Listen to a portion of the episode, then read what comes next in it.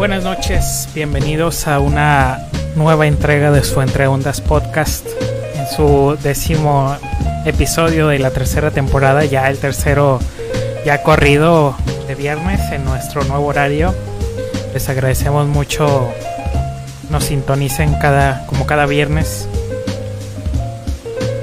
Hoy tenemos el podcast arrogantemente libre en alusión a, esa a esa puntada que se aventó el presidente.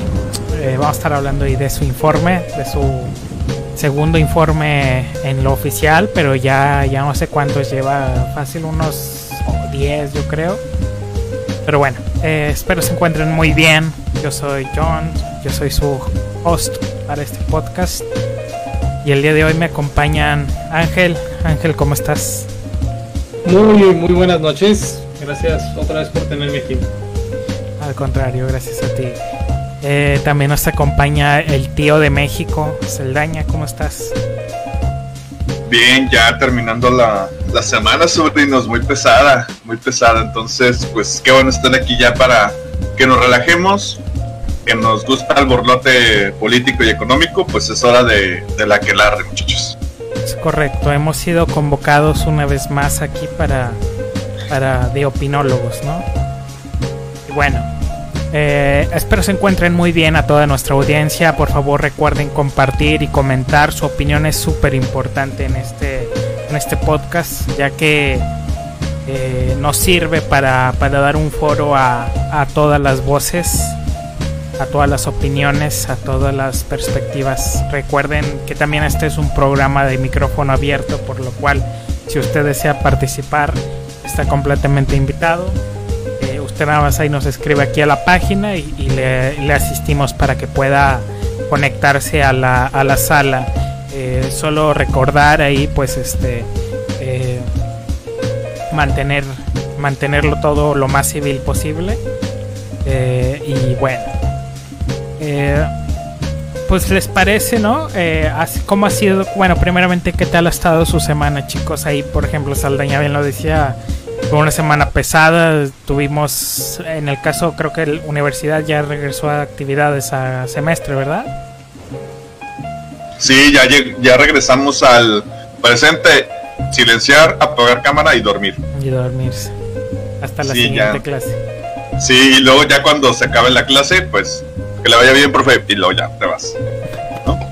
Ya regresamos a esas actividades, jóvenes, y, y, la verdad, pues, esta, fíjate, yo lo que he visto desde mi trinchera es que los nuevos, los que los de nuevo ingreso, sí, sí, traen, sí traen el chip de, de, querer participar y de querer, de querer trabajar. Fíjate que son co contados los casos que son así con huevonitis los que ya estaban, esos creo que sí son los que tienen más como que eh, están menos predispuestos a participar y todo eso. Entonces, eh, si usted es docente y nos está escuchando, sáquele provecho a las herramientas digitales, deje de ser un cavernícola eh, y, y, aplíquese para, para poder dar el mejor servicio educativo. Y si eres un estudiante, pues no seas un pedazo de mierda y respeta a tus profesores que que pues si batallamos para poner un proyector, pues más a moverle a estas cosas de los Nintendos.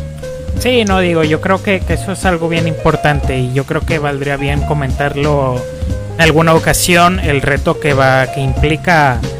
De hecho, creo que cuando hicimos el de la educación, no, la primera parte no, no, todavía no pegaba fuerte este pedo de, del coronavirus pero valdría la pena en, el, en la segunda parte tomarlo más a cuenta y ver cómo está afectando la adopción de la estrategia digital en, en los distintos niveles educativos.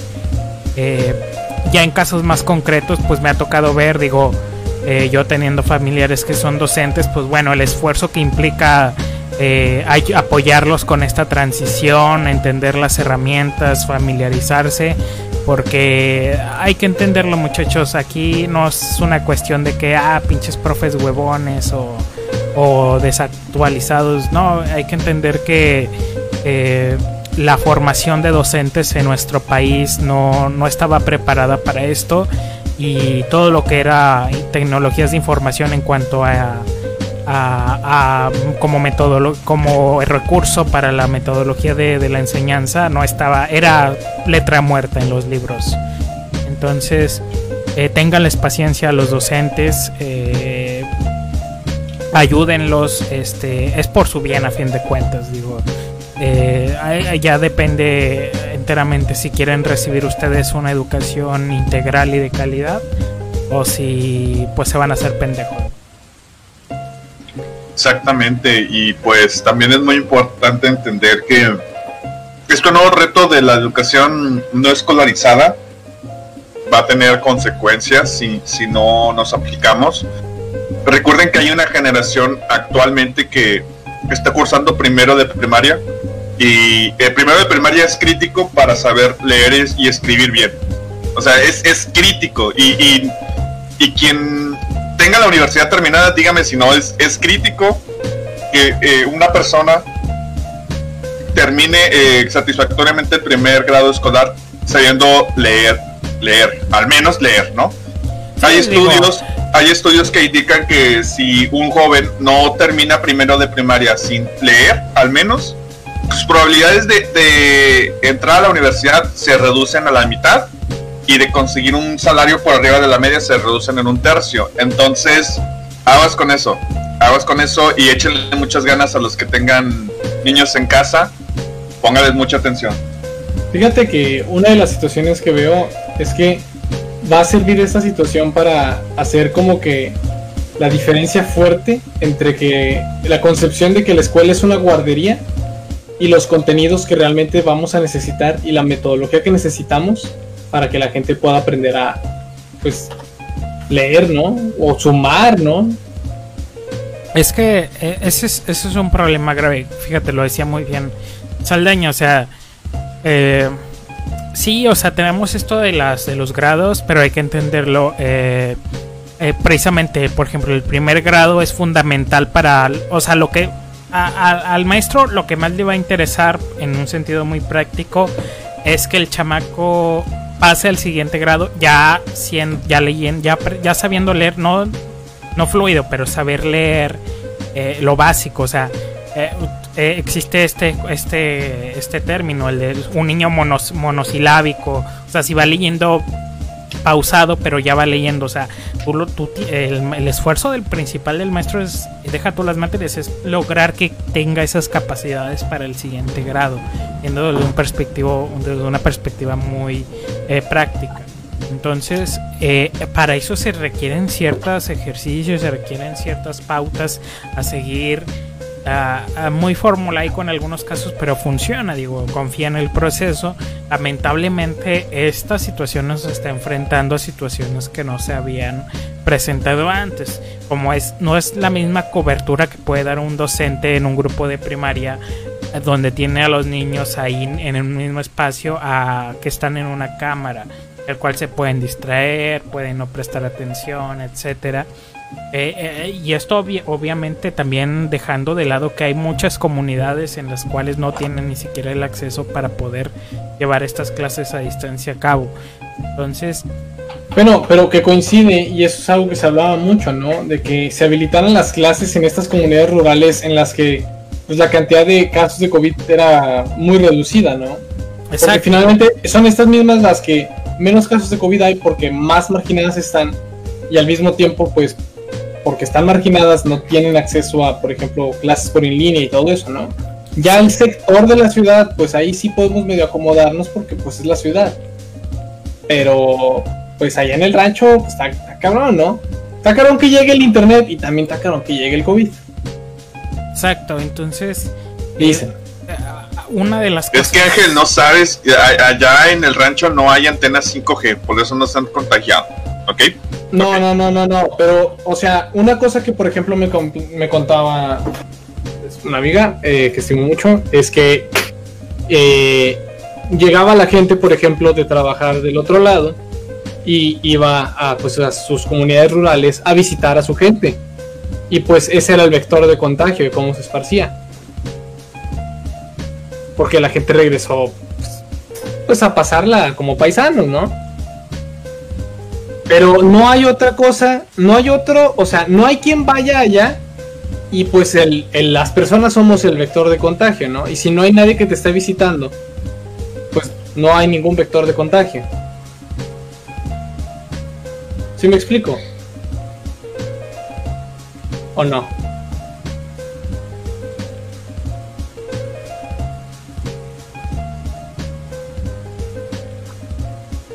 Sí, porque en cuanto a materiales, ya sabemos que, salvo que sea acero inoxidable eh, en refrigeración, tres días máximo, ¿no? O sea, puede ir el señor repartidor de la coca cargado de cocas que todos estuvieron en contacto con COVID, pero las cocas no traen el COVID ya cuando llega al, al- al lugar de destino. La persona que las reparte puede que sí la traiga. Pero ya, o sea, eh, es un diferente.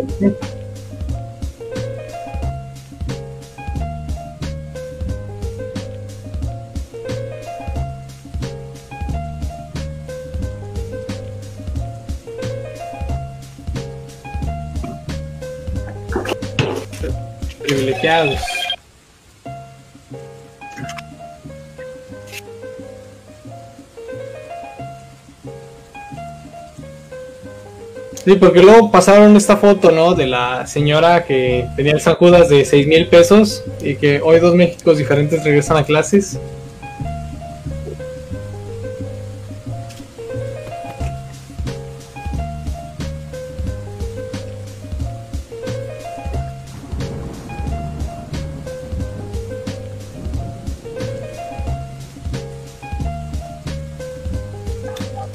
Ajá.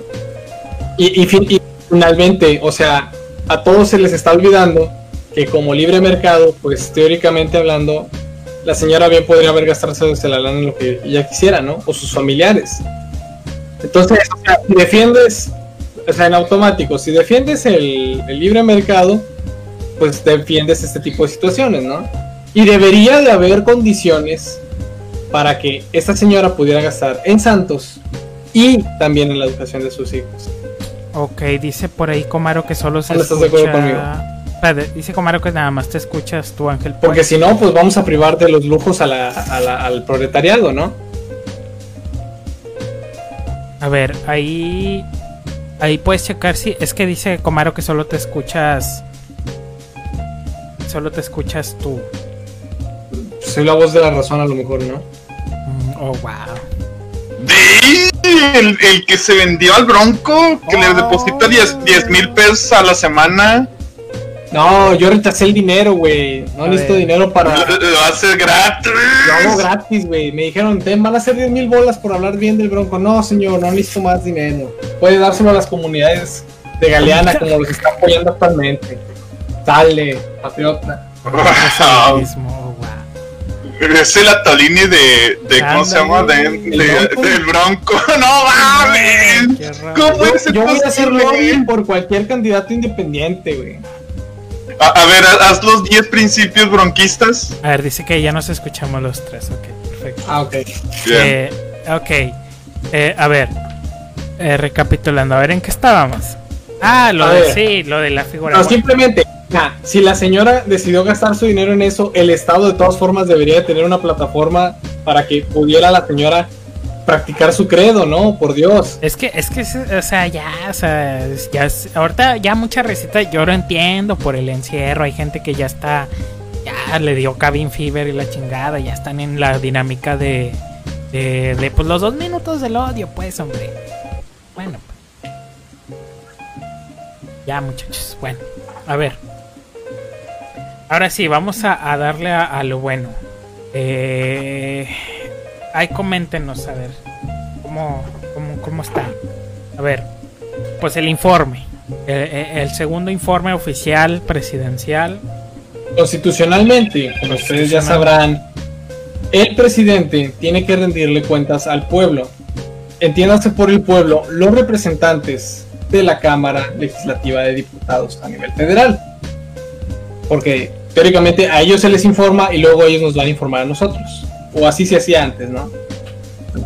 Ah, de hecho faltan las comparecencias. Bueno, se están haciendo simultáneas. Sí. Entonces, eh, el informe de gobierno en realidad es un paquete donde viene todo el texto de todo lo que se hizo, ¿no? Tengo entendido. Cómo se ejerció el presupuesto, eh, qué propuestas se realizaron, qué no se hizo. Un montón de cosas. Desde un punto de vista, digamos, eh, de gobernanza corporativa, es, es el informe de sostenibilidad. El reporte de resultados, güey. Sí, es el reporte de resultados. Sí, es un estado de resultados, ¿no? Pero lo que más le importa al pueblo o a todos nosotros es lo que diga el presidente, ¿no?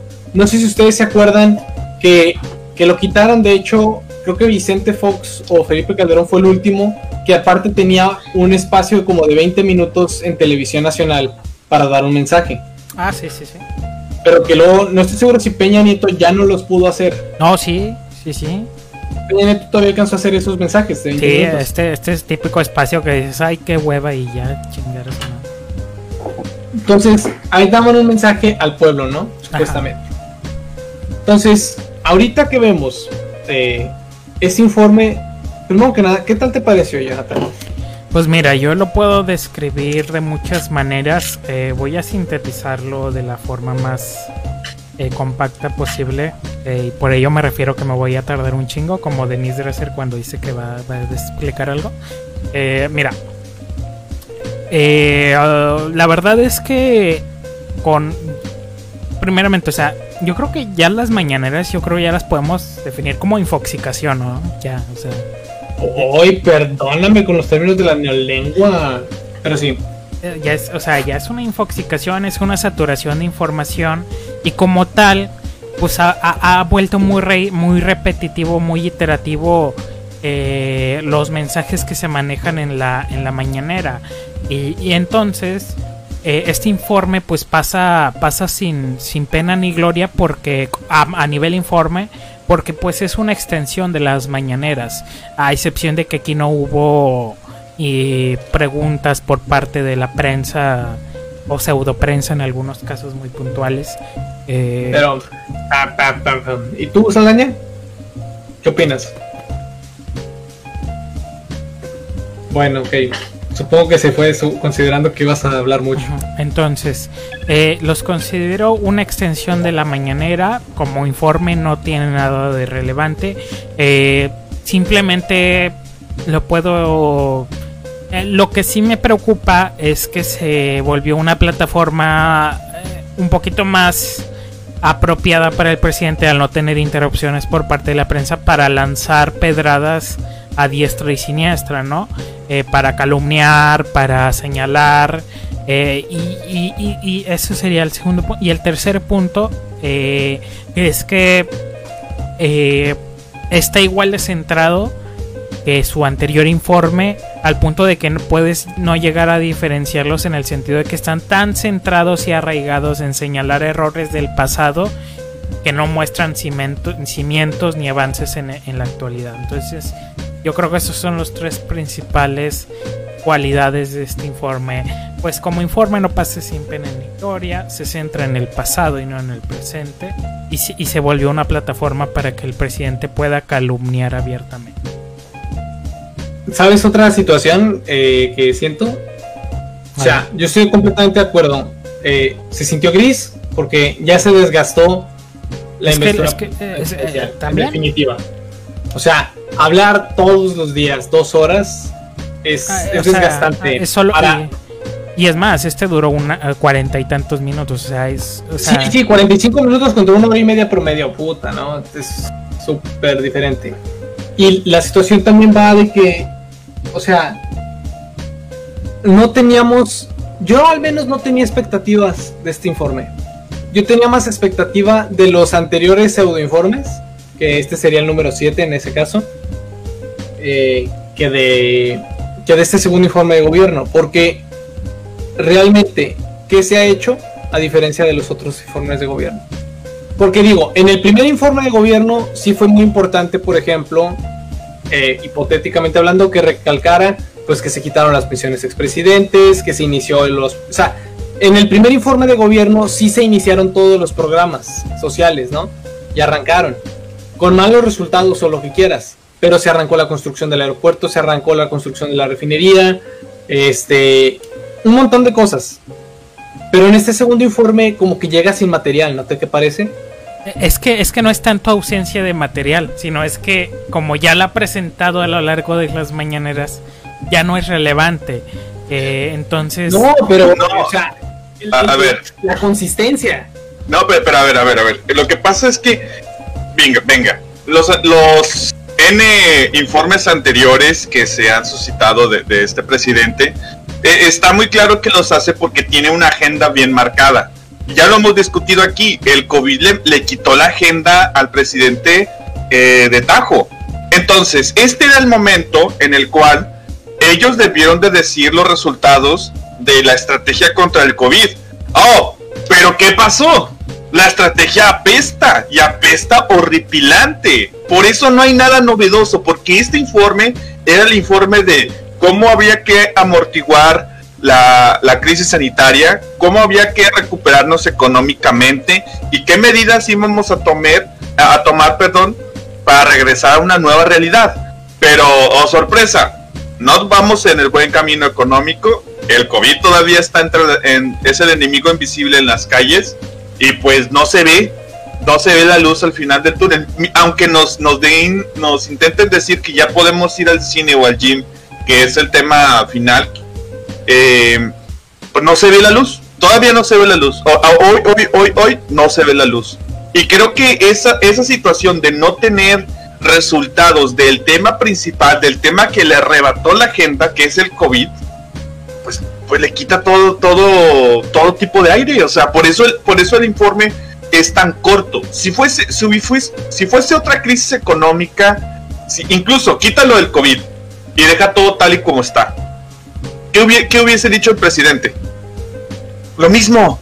Se continúa persiguiendo a la corrupción, se continúa. Y, hubiera dado un discurso de dos horas de lo mismo pero no puede hacerlo, no puede hacerlo en este momento. Que, también vale la pena comentarlo.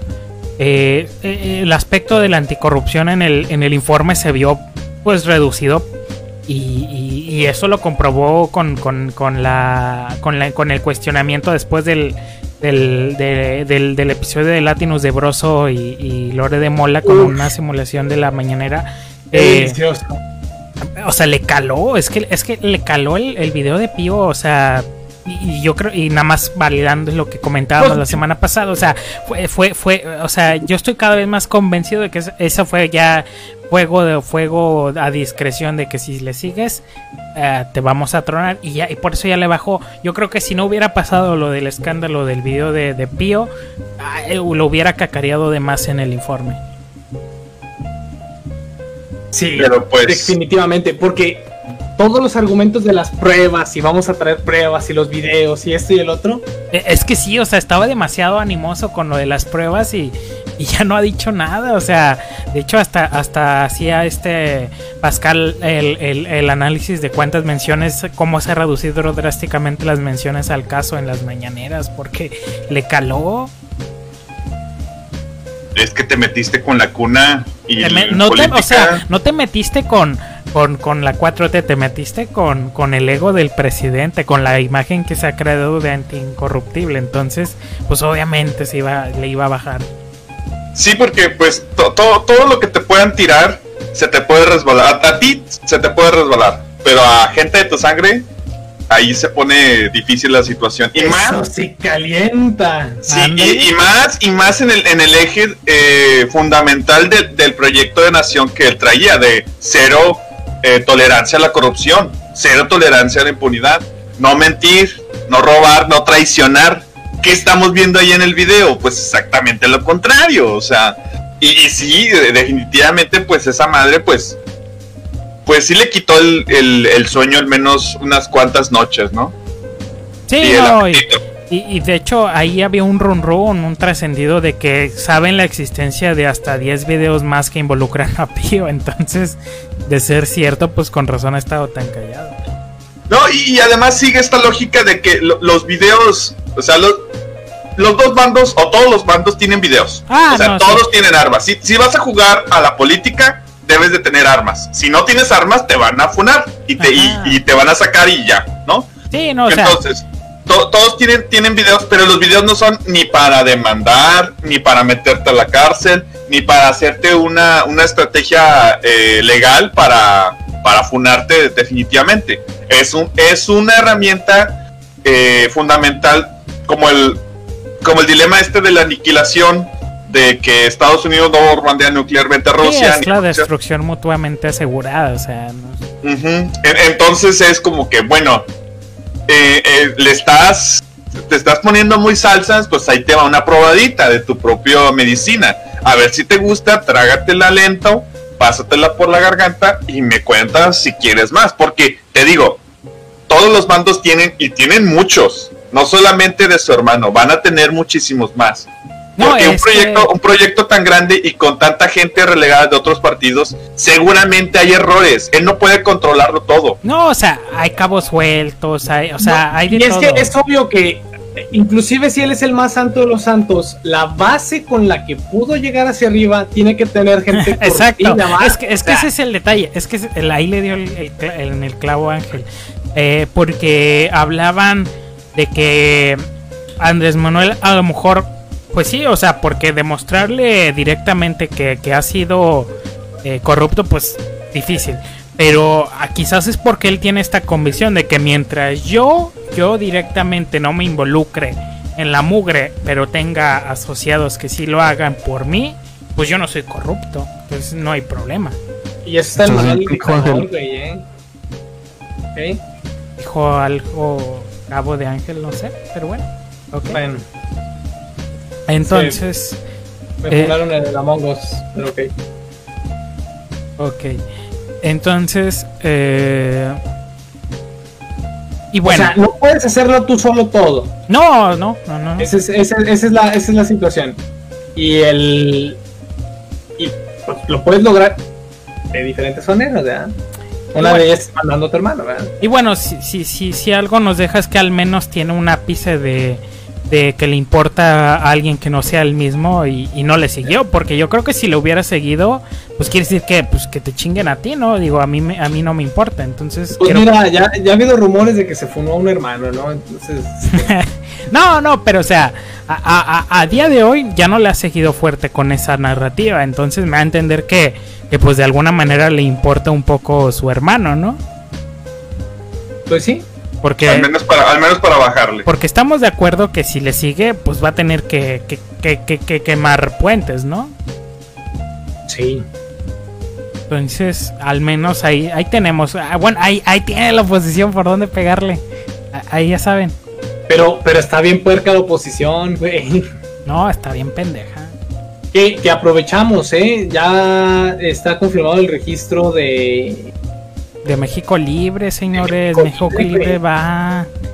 Ahí va, pero si usted, si usted es señora panista calderonista, ahí mero, ahí va. No, si usted es señora panista, pero no es este, perdón, pero es, pero aparte es calderonista, esa es la situación. Y muchas encuestas revelan que más o menos el 50, hasta el 50% de la base de votación del PAN se les podría estar yendo, ¿eh? Sí, o sea, por eso todos los de los de la los de Anaya, los de Cordero, los de Madero están en, en control de daños, porque pues se les va a ir un chingo de base, más los que están en Ahora, ahora, ahora, ¿tú crees que se esté yendo a la base más radical? Ah, sí, obviamente son los radicales, o sea, que, no les quede duda, Quien, quienes se vayan a ir a México Libre son los radicalosos del PAN, o sea, fachos, fachos, o sea, que quieren matanzas extrajudiciales, que ya las hay, pero o sea, acá ya... Que ya las organiza López Obrador, y ya tiene como tres en este gobierno. Ajá, pero acá pisa... Y que no ha dicho nada. Ajá, pero acá de que písale a fondo, o sea, otra que ha habido más que ha habido más guerras al narco ahorita que cuando Calderón. ¿A eso te refieres? O sea, quieren eso, pero ya institucionalizado. No podemos decir que esté institucionalizado ahorita, pero, o sea, eso es lo que quieren. Bueno, pero entonces, a ver, una pregunta. ¿Quién se queda en el PAN? Que a, que, a la, de la derecha se queda. ah, pues los moderados ñoños, Marco Cortés y Anaya, o sea. O sea, lo, del centro, centro derecha. Sí, pues sí, los pinches ñoños, hombre. Entonces se vuelve en una mejor alternativa de oposición. Es que ese es el pedo, o sea, eh, estructuralmente sus ideas están bien, pero son, o sea, tienen la imagen de pinches ñoños, no, no saben hacer política. Y lamentablemente la democracia en México no ha avanzado lo suficiente para que la gente se fije en plataformas y no en apariencias. Porque, o sea, o sea, nomás fíjate, cuando fue a Latinos este Marco Cortés, es un pinche ñoño. Sí, sí, en definitiva, porque no, le... Venga, el pueblo de México siempre ha votado con, con el corazón en la mano, entonces nunca, nunca ha pensado la, con cabeza fría las, las elecciones y, y pues estas personas pues son, ¿cómo decirlo? Pues muy ordenadas, pero pero les falta eso, ese, ese salseo en, en, la política. Que, ojo, ojo, ojo. No digo eh, saber mover hilos, porque pues Anaya en su pragmatismo más crudo pues consiguió la candidatura. Ojo, o sea, sí le saben, pero no saben dar la apariencia a los que a final de cuentas les votan. Es que dos sexenios muy manchados está muy difícil. O sea, incluso aunque Calderón se quiera hacer el, el que se aleja de México, de México Libre, o sea, e, esas manchas igual le digamos estructuralmente la gente se las pone no es que salpica. se las pone se les pone al pan porque el pan gobernó tú crees que el jodido llegue a, este plurinominal sí o sea sí va a tener presencia los primeros los primeros años de su existencia pero no, no tiene nada nuevo que ofrecer a la mesa o sea los demás se los van a comer vivos clara luz en México libre. Híjole, ah, eso estaría bien macabro, güey. No mames. cosas cosas malvibrosas que dice Saldaña en este. Güey, güey, pues es que mira. Ya, ya, eh, eh, ella, ella lo dijo, dijo. He hablado con todos. Todos, es todos, todos, todos. Esos vatos no tienen posibilidad, güey. Tienen registro total, güey. Y ahorita, bueno, eh, bueno, en cuanto al tema de México, o sea, es que ahorita eh, llama en general de la oposición, es que hay un problema muy grave.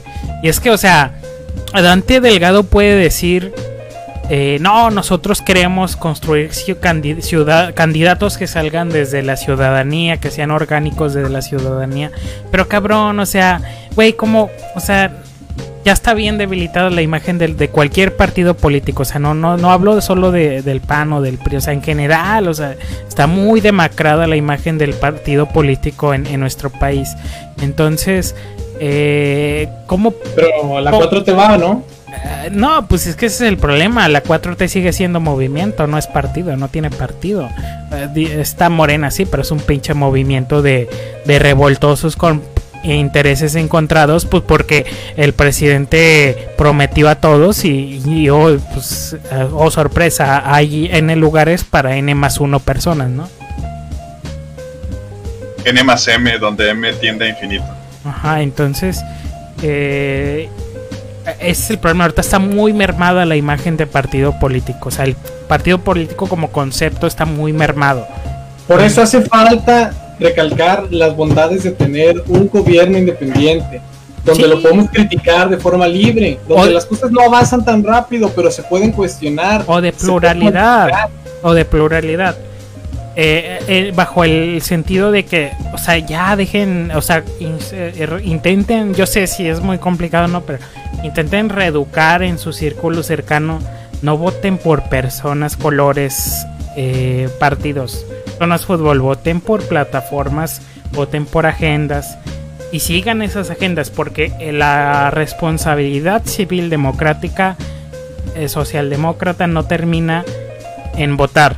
No, ahí empieza y empieza incluso mucho antes, como les digo, empieza desde que empiezas a escuchar plataformas, ideas, involucrarse es lo importante, seguir, el seguimiento a las agendas, porque si no, pues estos cabrones, por, si no, por, qué chingados tenemos a Dolores Padierna como vicepresidenta de la Cámara de Diputados o, o a René Bejarano siguiendo, haciendo ochinadas?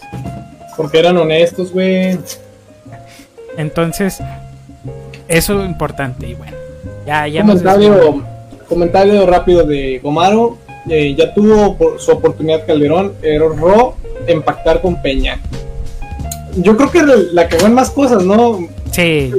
yo creo que eso fue lo de menos, lo de Peña. Y, ojo, no, al menos a diferencia de las de Peña que si eran cagadas por pendejez, la mayoría, las cagadas de, al menos de Calderón, si algo puedo rescatar, pues eran por convicción. O sea, e, esta entrevista que se, se vienta con, con Leo Zuckerman, pues te ayuda mucho para entenderlo. Porque él sí tiene una convicción de que, eh, o sea, su convicción a través de, del aumento de la calidad de vida eh, pues de, los ciudadanos, etcétera, pero también pues ves ahí la misma pendeja de su convicción al afirmar de que pues la, la, prácticamente que la guerra contra el narcotráfico fue una consecuencia de también que lo hizo fue porque pues, sucedió eso, bueno, no, o sea, no, cuando sabemos que en realidad fue el Partido Demócrata el que estuvo fastidiando con la iniciativa Mérida.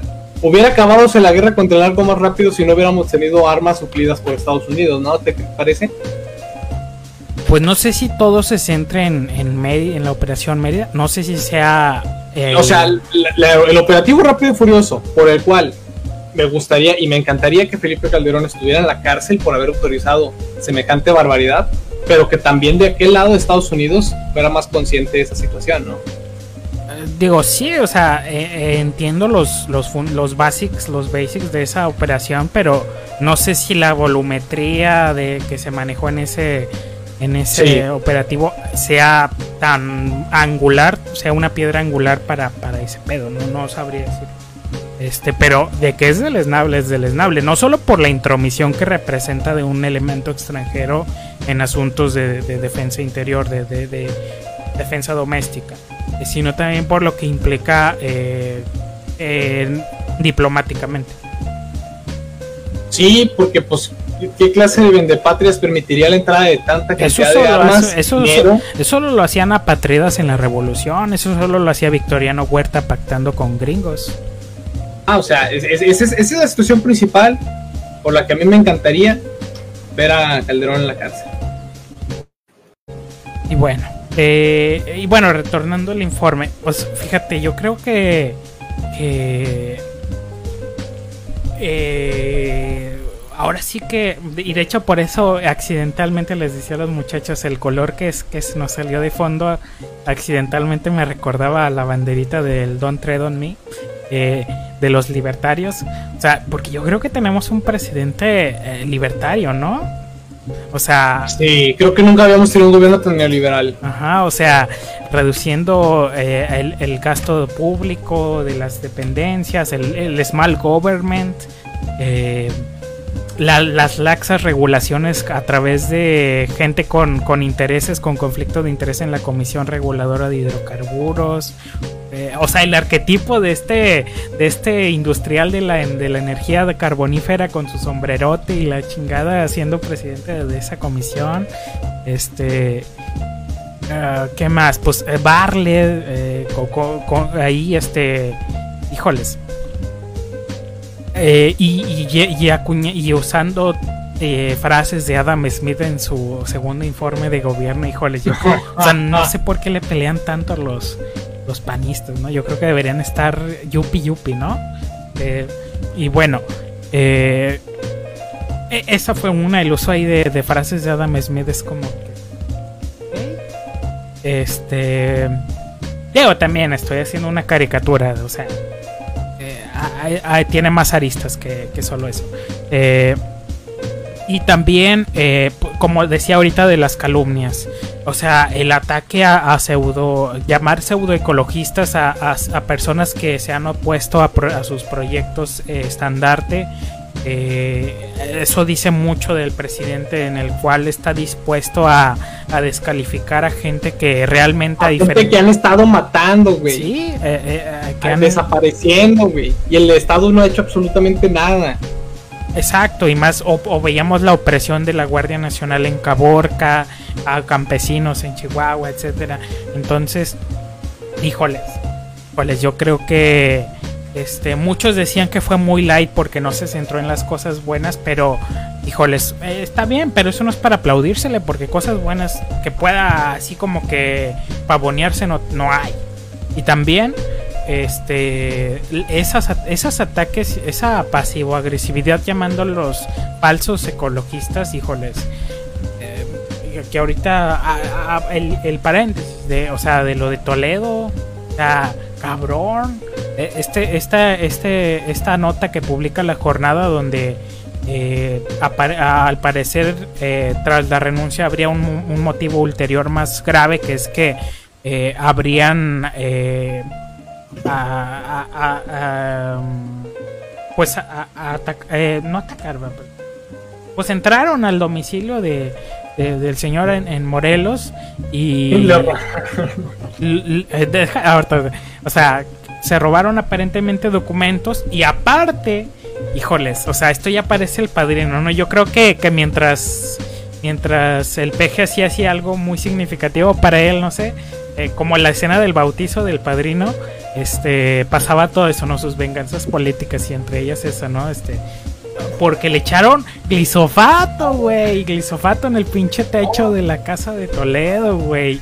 El secretario que se opuso precisamente al uso de este químico, güey. O sea, es como, como cuando al director de cine de, del padrino le cortan la cabeza a su caballo y se la ponen en la cama. O sea, fue, fue algo así. Y pues la verdad, pobre, pobre del señor, pues decidió mejor renunciar. Este la, razón oficial en, eh, pues fue que causas de salud, el estrés, etcétera. Pero si esto es cierto, híjoles, o sea, es casi gangsteril lo que le hicieron al pobre señor. Eh, y, pues queda claro que los que, los, los chicharrones que truenan en, presidencia son los de los de Poncho Romo. Entonces, eh, muy triste la verdad, este, porque al,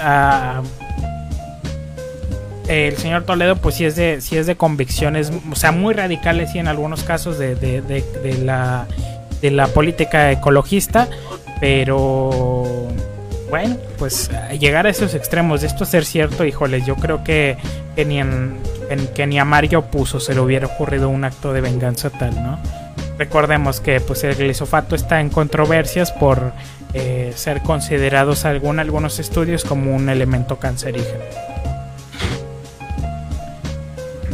Y bueno, eh, y desmenuzando un poco más del informe, aparte de este ataque a, los mentados pseudoecologistas, eh, también comentaba de...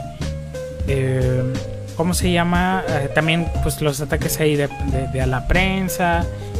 ah, y también de ahí viene el nombre del podcast de hoy, del podcast Arrogantemente Libre, donde destaca la, la ausencia del fiscal y del presidente de la Suprema Corte de Justicia de la Nación, eh, donde comenta que, se debe a, la arrogancia de sentirse libres del fiscal y del presidente de la Suprema Corte, que, fue muy what fuck esa, esa frase, es como que, órale, o sea, eh, híjoles, no sé si, si a lo mejor eh, el presidente quiso sonar elegante, pero al contrario, ¿no? Lo hizo ver como... Pues, acto muy, una, una expresión muy, muy de autoritarios, ¿no? Así es. Creo que no tenía razón por la que dijera eso. Y sobre todo porque no le compete a él, eso son otros poderes, ¿no?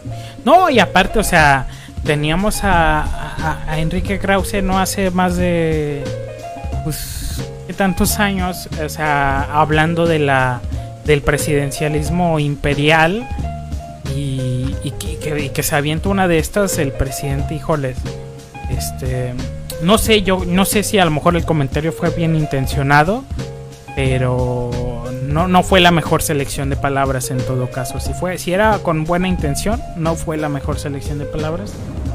Quiero pensar que honestamente no, porque pues la verdad no, no, ah, no, no, no, o sea, no, no es un, no es una expresión que yo creo que, que sea propia del presidente, que, que le dé para sacarla, no por su deficiencia cognitiva, sino porque no, no, no está dentro de su mm, selección de palabras.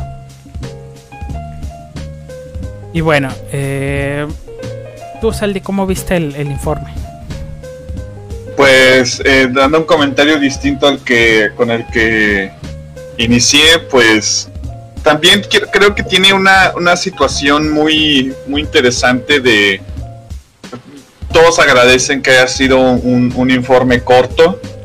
Em, mucha gente pues ya, ya como se les mató mucho la esperanza de, ver un, un, informe pues más estructurado o con más eh, con más médula y pues bueno em, llega entonces eh, el presidente a esta situación en la cual pues em, intenta pues mantener la neutralidad en algunos aspectos y, no poder avanzar en ese, en ese sentido.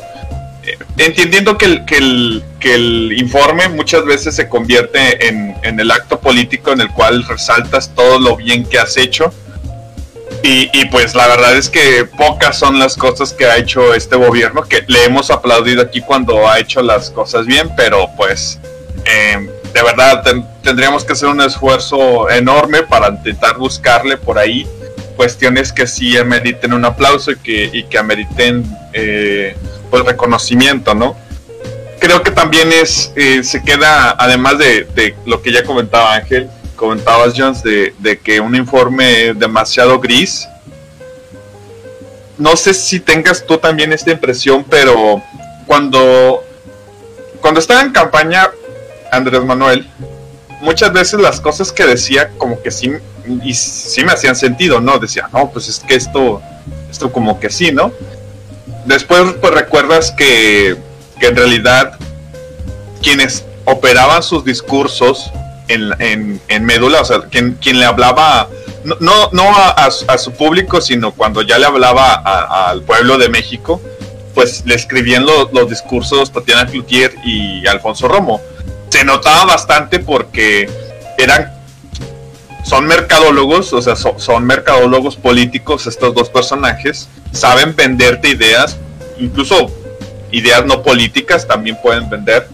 Em, entonces, pues sí, era, era un producto muy vendible Andrés Manuel López Obrador. Creo que en esta situación, pues em, no hay mucho que vender al pueblo de México, no hay mucho que, que mencionarle, por eso eh, yo le acuño eso de de que haya sido un, informe corto, pero bueno, es lo que hay jóvenes. Y, pues sí, sí, sí, me lo aventé, pero pues, la verdad es tan, tan gris y tan poco...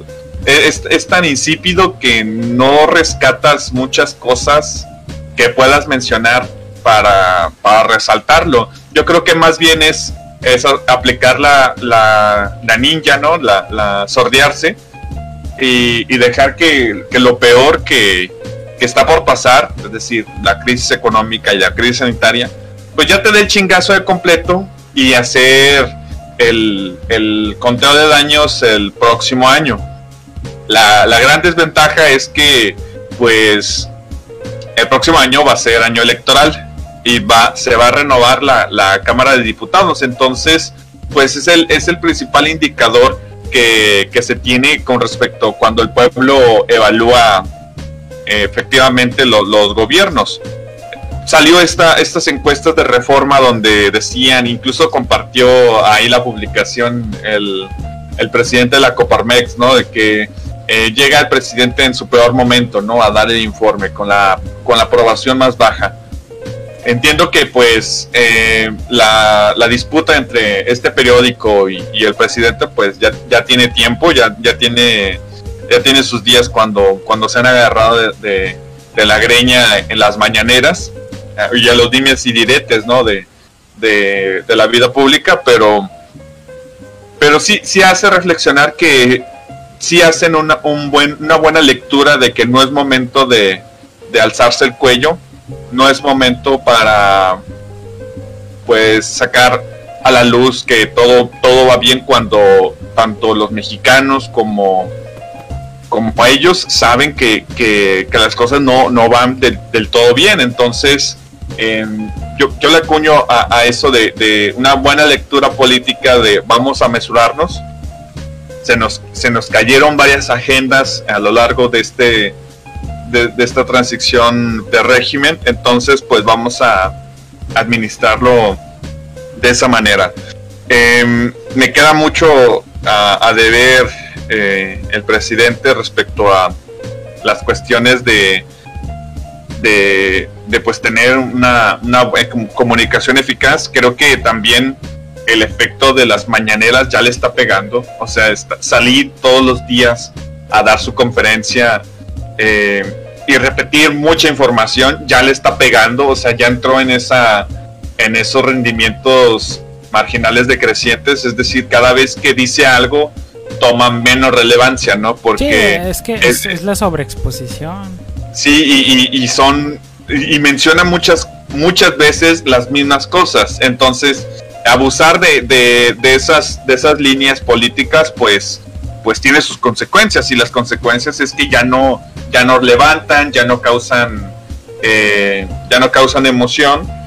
Me causa mucho ruido algunas publicaciones que salieron ahí en, redes sociales de que gracias al gobierno el barril de petróleo pasó de cero a cuarenta y tantos, no sé, y, y, pues bueno, eh, te digo, son, cosas de que tiene uno que de verdad escarbar para sacar, sacar los logros, cuando en realidad el informe de gobierno debería ser una, una discusión sobre, bueno, infórmanos también de, de, las cosas que van mal y cómo vas a, trabajar para que mejoren, cuando no debería ser un acto donde todos, todos te aplaudan y, y, digas que todo está bien. Sí, eh, sí de hecho sí. Y, parte de eso lo, intentó Peña, ¿no? En un informe que intentó cambiarle el formato donde la gente le preguntaba, él se sentaba, escuchaba la pregunta y la contestaba, ¿no? Eh, eh, obviamente, pues eso, eh, igual preguntas a, modo, ¿no? De hecho, en, una, en una pregunta se para y dice, ay, qué bueno que me haces esa pregunta, ¿eh? Justo lo, justo lo está, y dices, ay, cabrón, no, es, es como dado que yo soy doctorante, es cuando le dices a tu compa de, doctorado, oye, hazme esta pregunta, ¿no? oh, qué buena observación hace, compañero. Justo quería comentar lo siguiente, ¿no? Em, pero pero la, intención pues iba por ahí, que, que, también se sintiera que, dado que la crítica hacia Peña era muy fuerte, pues intentaba como que abrir el espacio para que le llegasen comentarios duros, alguno que otro golpeteíto por ahí, obviamente eh, simulado, ¿no? Pero le, creo que le hace falta eso a Andrés Manuel, que le hace falta también que, que, que acepte, ¿no? Que acepte las críticas, que no, que ya pase de ese, de, esa completa eh, ceguera donde todas las críticas son son oposición, son, o la oposición mala y, corrupta que lo quiere tronar, ¿no? Eh, y empiece a escuchar y empiece a actuar en consecuencia. No, y es que ahí dices algo bien acertado, o sea, eh, hace mucho daño que el presidente haga parecer toda crítica como, como un ataque que busca directamente destruir. Eso es bien grave porque, pues, primero por, los efectos que tiene polarizar de esta forma el, a, la sociedad. Este. Y en, y en otro término, porque podemos generar esta, es una visión torcida de las cosas. Eso es, eso es grave. El imaginario de, la, de, las, de las personas. Eh, a diferencia de, de, de, ti y Ángel, yo no me conformo. Uh, un momentito. pongo.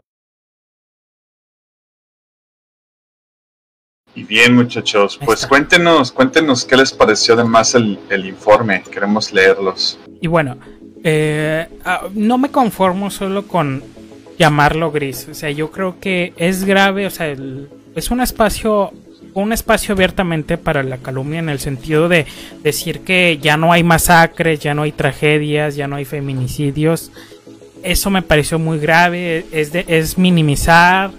Eh, y después cuando le corrigieron eh, la plana y él dice que no, que es porque varía según la forma de medir, eh, vaya expresión más, más tecnócrata a, nivel de, de, que la gente solo sea números.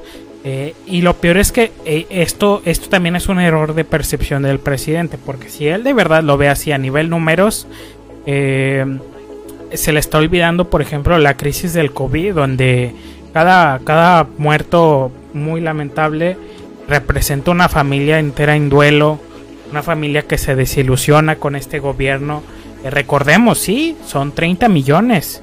Son 30 millones que se pueden desilusionar muy fácilmente si ven que si ven que en su vida en lo inmediato, en lo cercano se ve afectada, se van a desilusionar y van a, y van a agarrar un, una, una versión hacia este gobierno. Entonces, pues yo no solo lo vería como gris, yo lo vería como gris eh, y, y aún así este, con todo ello intenta verse triunfante de, lo poco que puede salvajear del naufragio, del naufragio. Y eso está mal porque no, no ni siquiera puede colgarse a ello. Como lo del petróleo, que ni siquiera es un logro propio, sino es resultado de la propia fluctuación del mercado de los commodities. Eh, y, de, un acuerdo de producción que en la cual pues México metió la pata, ¿no? Ah, véanse ese programa, o sea, o sea, realmente no había necesidad de en, desde el primer momento para llegar a esto, pero bueno. Eh, Oye, un poco retomando lo de lo que decías de que sí vi la nota donde el presidente dice que cambian las cosas de la con la forma de medir, ¿no? Ajá. Em, hay un libro buenísimo de el actual subgobernador del Banco de México, este Jonathan Heath, cuando estuvo colaborando en el INEGI, que se llama Lo que indican los indicadores. Y tiene un capítulo, el primer capítulo está bellísimo y súper sabroso, porque te ayuda a entender por qué muchas cosas se expresan con tasas de crecimiento, otras se expresan como diferencia, otras se expresan como tasa anual de crecimiento o tasa trimestral de crecimiento, etcétera, etcétera. Yo creo que, que o sea, no, no es que cambien por las cosas de medir, o sea, como tú lo dices, eh, no solamente es un número, es, es una familia que, que, va a tener que enfrentar el duelo de perder a una, a una persona por algo completamente exógeno. Entonces, las cosas no cambian por, por, por la forma de medir, más bien la percepción es la que cambia a través de las formas de medir. Pero, pero, pero si siendo completamente eh, de la corriente positiva, ¿no? Eh, los hechos son los hechos, o sea, queramos le, cambiar la manera, la manera de medirlos, etcétera, etcétera, la realidad es la realidad. No la vamos a poder modificar por una técnica estadística o por un cambio de fórmula. Entonces, si, quieren aprender un poco más sobre cómo, cómo interpretar este tipo de, de, indicadores, lean ese, ese, el primer capítulo de los lo que indican los indicadores de, de Jonathan Heath y está muy, muy eh, divulgativo. No, no se requiere una conocimientos, sí, sí, no se requiere una gran eh, maestría en, estadística para, para moverle, moverle a eso. Entonces, eh, se lo recomiendo por si quieren entrar más en eso. Y pues sí, el comentario es que si hacemos un balance de, de los indicadores en, en, términos económicos y en términos sociales, pues el, gobierno no sale muy bien evaluado, o sea, sale, sale mal. Entonces, em, comparado con las percepciones que se tenían de, que este gobierno iba a hacer las cosas distintas y que em, se iban a manejar agendas, distintas para combatir el, el, problema de la seguridad, entonces, pues, pues bueno, estamos aquí, ¿no? Ajá, entonces eh, ese es, eh, o sea, entonces por si digo, a mí no me, no me vale llamarlo solamente gris, yo creo que, que, trasciende más allá, o sea, ese, que, que aún en la, en, el momento más oscuro querer buscar retazos de, de los cuales colgarse, eh, me molesta porque es indignante por la situación actual del país. Entonces, eh, también suma el hecho de que eh, protestaron. Se, podía escuchar en la transmisión original, no sé si, si lo hayan editado posteriormente, pero yo estaba viendo la transmisión en vivo y se escuchaba de fondo gritos y claxons y la chingada. Bueno, era un altavoz, creo, yo creo una voz en altavoz. Eh, y, que realmente sí se veía que le molestaba al presidente que, que en su que en su día del presidente le, le, le fueran a, a, tocar los tanates de esa forma, ¿no?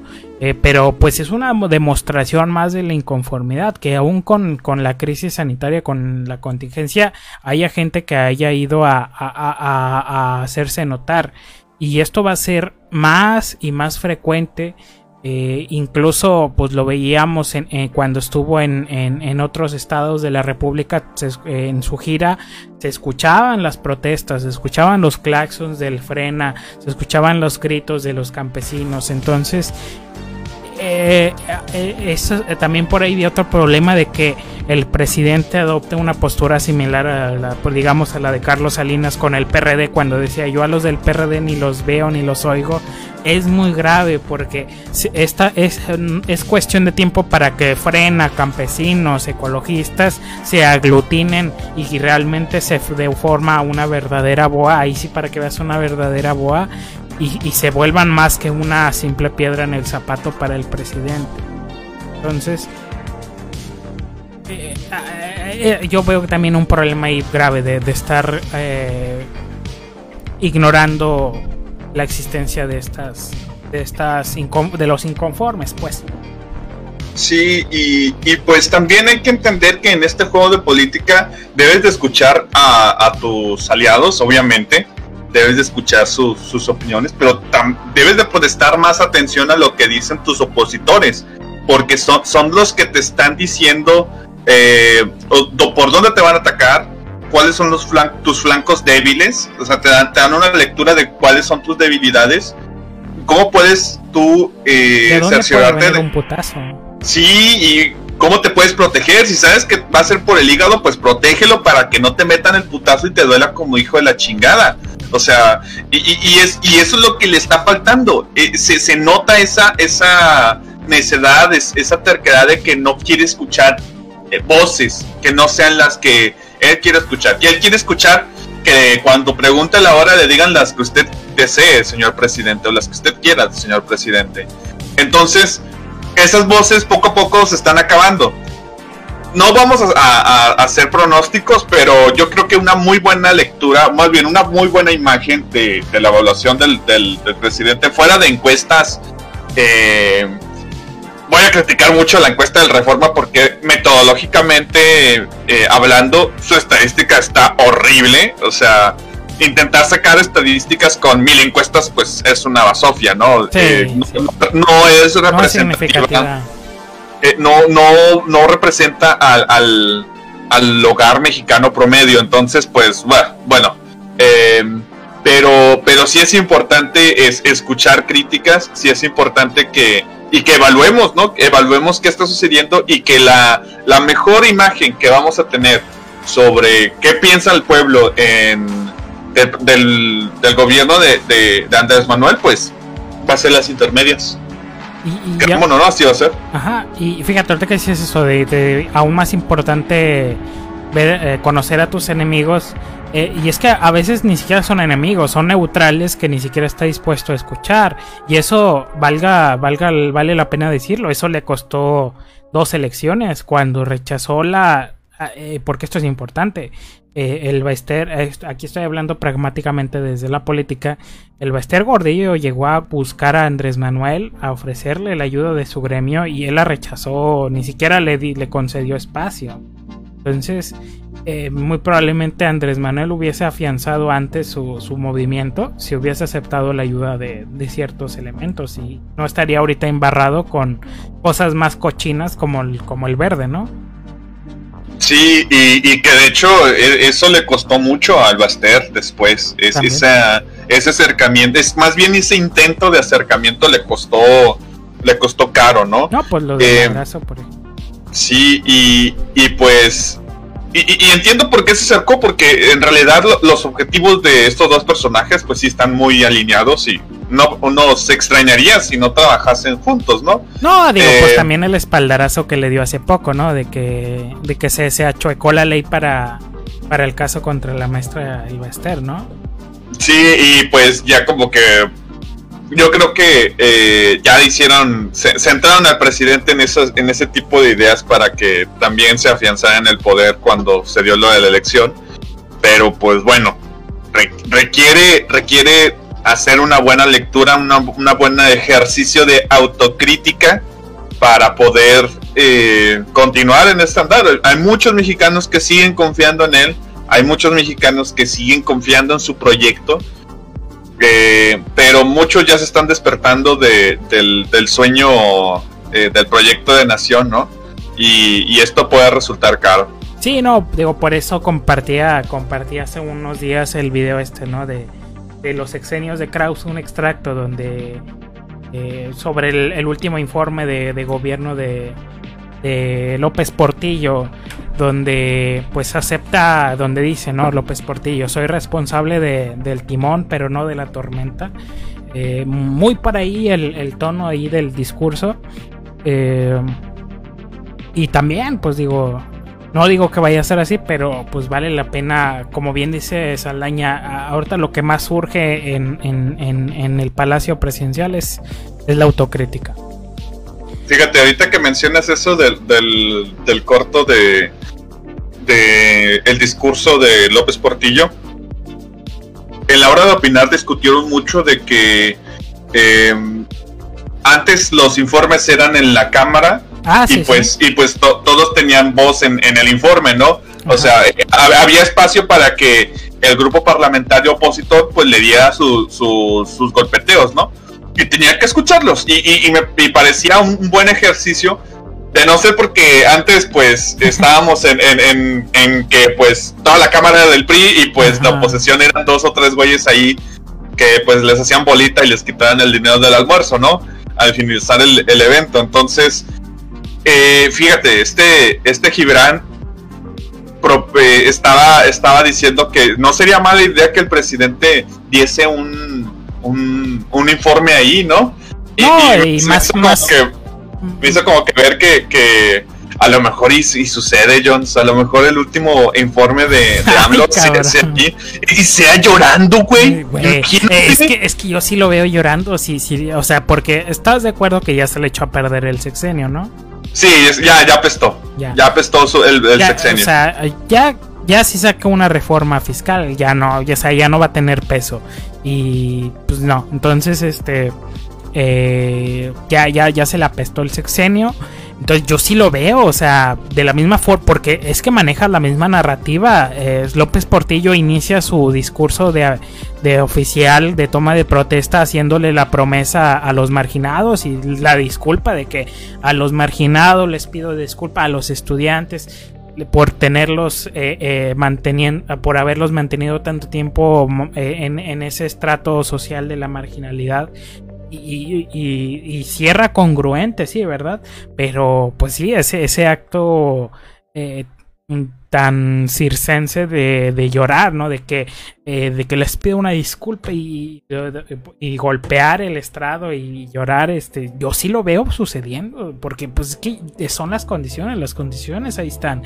Y, y, la confianza del presidente en los energéticos no le va a dar, o sea, no va a alcanzar su, su, su, fin de sexenio para tener resultados eh, buenos, pues. Entonces, pues, eh, fíjate, sí estaría, sí estaría muy maquiavélico ver así a, Andrés Manuel López Obrador, así llorando y golpeando el estrado y, pidiéndole disculpa, ¿no? De que prometí primero a los pobres y, les, pide, y, les pido una disculpa, ¿no? Ajá, es que sí lo eh, veo. O sea, encerrado en Palacio Nacional. Los últimos meses, sí. Sí, y, dejando que pues eh, el que sigue pues tome tome la rienda. Nada más con que no pase lo del... Nada más lo único que sí no, porque sí puede pasar conociendo el temperamento del presidente, una estatiza, una estatización como el de la banca. Ay no, no, cállate el hocico, güey. Digo que... Con madera. Sí, porque es, es, que con el temperamento pues ya uno no sabe. Pero es que si son, o sea, ustedes fíjense, chéquense esa, esa, esa serie está buenísima, la de los sexenios de Krause porque hace un muy buen retrato de, los sexenios y aparte lo combina, es biografía del presidente y luego ya un, documental sobre su sexenio. Entonces, así se lo llevó hasta Salinas de Gortari, se los recomiendo mucho, pero en especial de López Portillo, híjoles, está buenísimo porque ves mucho de, reflejado ahí de, López Obrador, a fin de cuentas ambos son del mismo corte del PRI, de ese PRI estatista eh, que mantiene el la gobernanza sobre ciertos rubros económicos, eh, de la administración de la abundancia. Eh, entonces, eh, te sirve mucho para entender al presidente en su, en su actualidad. y bueno, y también yo creo que se presta no solamente lo que dice Gibran de que hubiera sido mejor en frente a los a los congresistas yo creo que aún más allá yo creo que se presta para que eh, digo, sabemos que el presidente se maneja mucho en, actos simbólicos, pero pudiera aprovechar ese empuje que tiene para, pues, eh, realmente aterrizarlo en ley, ¿no? Este, ciertos parámetros para el informe, ¿no? Que, que sea con participación ciudadana, este, etcétera, ¿no? Mira, si yo fuera, si yo fuera presidente y, y, estuviera trabajando en esa ley, a mí me gustaría invitar a, quienes les gané la elección presidencial para que hablen. Es que, porque, porque son, las personas idóneas para, para, para poderte dar una crítica es que, este, exacto. fuerte. Ajá. Digo, después de todo, pues el presidente se cebó con Peña Nieto. No se nos olvide el, el discurso de toma de posesión. Duró un chingo y fue un pinche roast a Peña Nieto ahí presente, ¿no? Sí, sí, pero pues. Pues bueno, muchachos. Que no hallaba ni dónde meter la cara Peña pues, pues yo fue. yo creo que de quién estar hablando. Pues es, es como el, el, ¿cómo se llama? Es como cuando el bully ya te deja en paz, pero antes de dejarte en paz, pues te va a hacer cerillito, te va a hacer calzón chino, te va a dar una patada en las bolas y, y ya, ya te va a dejar en paz, ya te va a dejar en paz, pero pero antes te va a dar una despedida, ¿no? Ya, te dan, de curso. Sí, ya, ya es el, es la, es el, ritual de, de, despedida, ¿no? Entonces, pues, en fin, muchachos, este tenemos de, de informe presidencial. Pues sí, digo, y bueno, pues eh, sí, yo creo que sí vendría bien, o, una, o pues igual, si vamos sobre la dinámica de que las similitudes con López Portillo, pues que se aviente una Lope 2.0, una ley de organización política renovada, ahí podría meter eso, lo del informe, yo creo que, que se da ahí para, para algunos cambios muy positivos para la vida política. Exactamente. Y bueno, eh, pues bueno, ya suficiente el informe, que era como que lo más grueso. Vámonos a, lo que sigue, la crisis sin crisis, porque curiosamente en el país donde no hay pandemia, eh, donde la pandemia ya se domó, este, indirectamente también somos líderes en fallecidos. Fíjate que, está bien raro, ¿no? Que eh, sale Herrera, secretario de, Hacienda, eh, señalando que en una reunión, esto vale la pena comentarlo, esto lo, dice en el contexto de una reunión con los legisladores de Morena, eh, de que pues ahora sí se nos acabaron prácticamente los guardaditos del país y que el 2021 se presta para ser un año grave en el nivel económico, eh, comparándolo pues casi con la crisis del 32. y después, pues bueno, comentábamos en la editorial aquí de, de, del entre ondas, pues si, le iba, si iba a salir el presidente, porque esto, esto sale un fin de semana, entonces comentábamos si, si al lunes siguiente, pues le iba, le iba a, corregir la plana al presidente y sorpresivamente no. Eh, reconoció que, que sí está bien el diagnóstico de, Herrera, pero que ya estamos saliendo de la crisis, lo cual, pues de nuevo, el pinche doble pensar, el doble discurso, la doble cognición, el 2 más 2 son 3. Eh, entonces, eh, pues bueno, primeramente eso, leña. ¿sí, ¿Sí va a ser un año fuerte o no? Bueno, voy a empezar con un diagnóstico de lo que nos espera en el 2021, ¿no? Eh, y lo que, lo que se espera que, que, se tenga en el paquete económico, ¿no? Que se va a presentar a final de año, que lo deben de estar ya construyendo y negociando lo que sucede es lo siguiente. A, partir de la crisis petrolera que se vivió, ahora se tienen seguros para, para asegurar los precios del petróleo mucho más caros, porque acuérdense que, en este año llegamos a precios negativos del petróleo. Y, pues lo que hizo el Estado, sobre todo la, la Hacienda de México, pues eh, para mantener los precios y asegurar los ingresos nacionales, se contrata un seguro carísimo, por cierto, para, para poder eh, que si te lo, te lo compran por abajo del precio asegurado, pues el seguro te paga el, diferendo para que mantengas la estabilidad de, los ingresos tributarios y los ingresos nacionales, sobre todo estos petroleros. Entonces, se va a gastar más en ese tipo de seguros. Pemex se está quedando sin lana porque todo, toda la ingeniería económica de Pemex está orientando hacia, hacia dos bocas. Las digámosle, la, la, estrategia de las magnoobras que tiene el presidente están también consumiendo muchos recursos y también el, cuarto constitucional también va, va a absorber muchos recursos en ese aspecto. Hay que recordar que cada año que se, que se hace el, el paquete económico, el margen de, operatividad de, los presidentes es, es poco, o más bien, sí, de, del gobierno es poco. No puede maniobrar tanto porque hay mucho gasto corriente. Hay que, hay que pues pagar salarios. A las instalaciones muchas veces de las dependencias eh, gubernamentales pues son rentadas, hay que pagar rentas, eh, etcétera, etcétera, ¿no?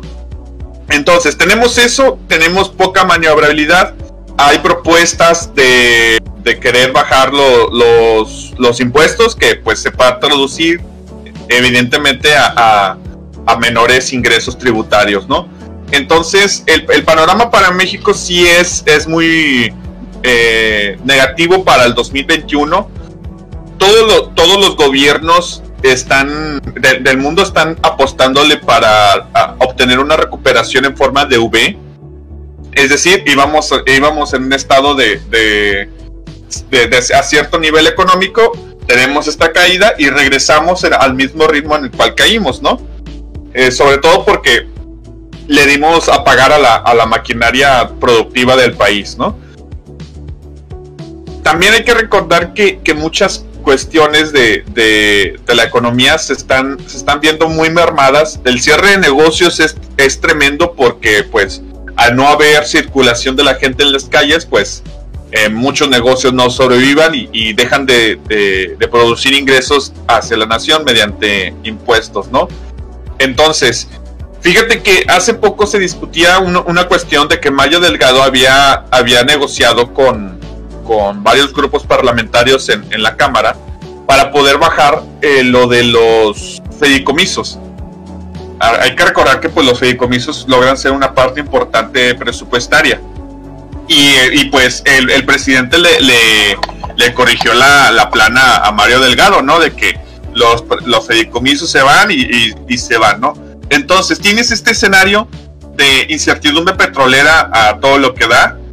Tienes una, una, probablemente también se asume esto a la estrategia nacional de vacunación que se va a tener que hacer cuando se tenga ya la vacuna definitiva y se empiece a a realizar en masa y que se tengan que vacunar, eso también va a gastar recursos. También se va a tener que seguir manteniendo el, las, la infraestructura para amortiguar los, infectados de COVID, que pues aunque haya vacuna es muy probable que se generen nuevas cepas del virus y pues gente se siga contagiando y se tenga que eh, hospitalizar, ¿no? Entonces, este tipo de, cuestiones logran ser eh, críticas para, para México hay que también sumarle la incertidumbre de las elecciones de, Estados Unidos, donde tampoco hay seguridad sobre eh, cómo va a ser la dinámica de inversión extranjera directa por parte de este país hacia México. Entonces, eh, Herrera acerta al, al ponerles raya a los a los diputados de, Morena. Es que yo creo que también me va mucho por ahí, ¿no? De que, y, o sea, no me vayan a, pedir más, o sea, lo que va, no le quieran mover mucho. Sí, y, también es el jalón de orejas de eh, no, no, no vamos a comprar hamburguesas, hay huevito y hay frijoles en la, en la casa. Ándale, es como que eh, cuando las cosas van mal en las finanzas de la casa y y te dice, no, pues a, partir de ahora puro, puro huevito. Pues sí, pues es que también hay que entender esta situación. No esperemos que, el gobierno nos, nos dé transferencias directas a todos los mexicanos, eh, como son las economías, como lo hacen las economías avanzadas, porque pues no hay dinero. La verdad, el, el presupuesto público, aunque suenen cantidades eh, enormes que no vamos a ganar en toda nuestra existencia, ni aunque trabajásemos 10.000 años, eh, no alcanzáramos esa cantidad de, riqueza. Es poco para lo que nos cuesta como, como aparato gubernamental. Entonces, a nivel presupuesto. Exactamente. Entonces, em, sí, sí está este jalón de orejas por parte de Herrera porque la verdad yo lo veo concentrado por querer salvar el, presupuesto de egresos eh, el, el, primer presupuesto de egresos, el primer plan de egresos que hizo el gobierno de López Obrador lo hizo este Gerardo Esquivel, que se fue al Banco de México para cubrir una vacante. Em, y ahora pues va a tener que operarlo, operarlo él bajo estas, estas condiciones tan nefastas que, que ha dejado la crisis, que ha dejado pues los proyectos empedernidos del presidente, etcétera, etcétera, ¿no? Entonces, em, pues híjole, eh, el sueño de muchos, de muchos eh, doctores en economía es ser secretario de Hacienda, ¿no? Tener la chequera del Estado, ay, Dios mío, ¿a quién no se imagina ese sueño? Y, no, no, porque piensen que, ay, te vas a quedar es el poder económico en toda su expresión, es saber hacia dónde va a sentar el dinero. o sea, lo decíamos la vez de Ursúa, o sea, Ursúa es un cabrón que no le hacía falta ser secretario, o sea, el güey está muy... Sí, lo, lo, hizo por convicción, lo hizo por porque creyó en el proyecto de Andrés Manuel y creyó que iba a tener eh, libertad para poder operar como secretario de Hacienda, ¿no?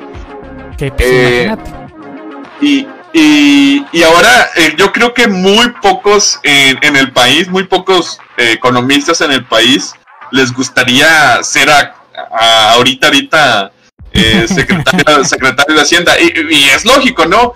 Es muy fácil administrar abundancias y es tremendamente doloroso administrar crisis, ¿no? Entonces, em, pues hay que ver que cómo viene el, paquete económico. Ya se prevé un, un fuerte recorte sobre todo a, las áreas clave de, la economía mexicana.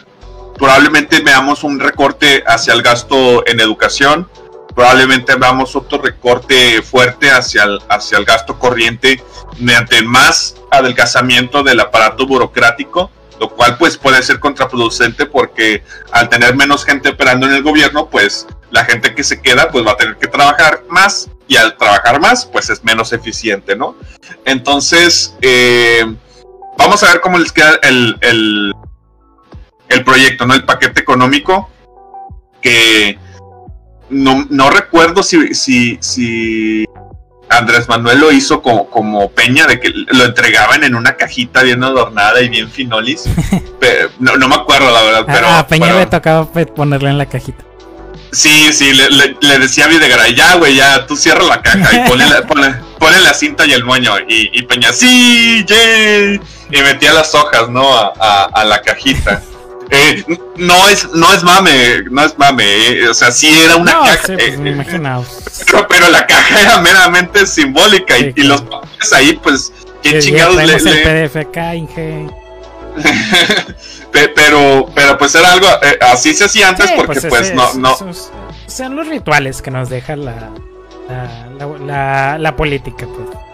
Sí, eh, antes pues todo se hacía a máquina de escribir, entonces pues el paquete económico de, aquellos años pues sí era evidentemente un ponchezote de hojas donde se describía y, y, en los paquetes económicos se describe meticulosamente cómo se va a gastar cada peso que ingresa a la nación y cada peso que, tiene el gobierno en la bolsa. Ojo, todos los colchones que teníamos para sobrevivir crisis y amortiguar gastos están en niveles mínimos o incluso en nivel cero. ¿Qué significaba esto? Sobre todo en el, gobierno de Peña Nieto se dio una situación eh, pues muy, lamentable en la cual se presupuestaba algo para comunicación social y se gastaba a lo baboso. Lo, lo, sobre todo hay que entender que los presupuestos de gobierno eh, tienden mucho a, transformarse conforme vaya avanzando eh, el, el, periodo de, gobernanza, ¿no? Se, hace un presupuesto base y, con, base a él, pues se, empieza a trabajar, ¿no? Entonces, eh, lo que sucedía es que se presupuestaba algo para, para comunicación social, se terminaba gastando más. ¿De dónde agarraba el, gobierno para poder gastar ese de más? Pues haciendo los ajustes con los colchones. Como no había crisis, no había problema. Peso que salía del, colchón era peso que era sustituido con un contribuyente que, que pagaba sus impuestos, ¿no? ¿Qué va a pasar ahorita? Pues sucede que cuando el gobierno intenta hacer ajustar estos, estos estos presupuestos porque pueden salir cosas, eh, pues digámosle, inesperadas, ¿no? Para, para poder reorientar los gastos. Imaginemos que, por ejemplo, eh, haya un aumento de, de la demanda de servicios educativos públicos en una localidad y, haya que construir escuelas a la de ya, pues el, gobierno utiliza ese tipo de colchones para poder eh, construir lo que, lo que se necesite y, pues satisfacer las demandas de, de servicios públicos. Pero, oh sorpresa, sucede ahora que pues esos colchones ya no existen, ya no tenemos ese dinero guardadito para poder eh, lidiar con, con, esas, con esas fluctuaciones presupuestarias.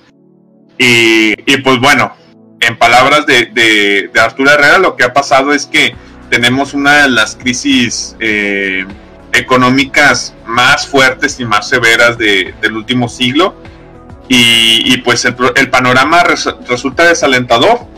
Eh, también se, es muy probable que los presupuestos asignados a cada estado y, sobre todo el fondo de, los municipios también se vea, se vea afectado.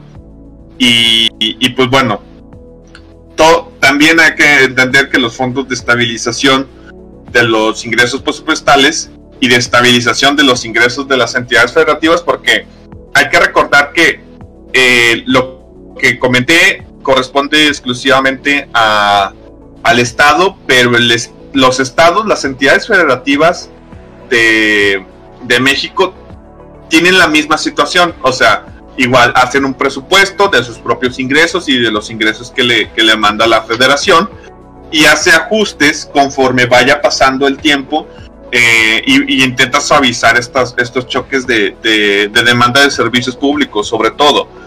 ¿Qué pasó con los colchones presupuestales de cada una de las entidades federativas?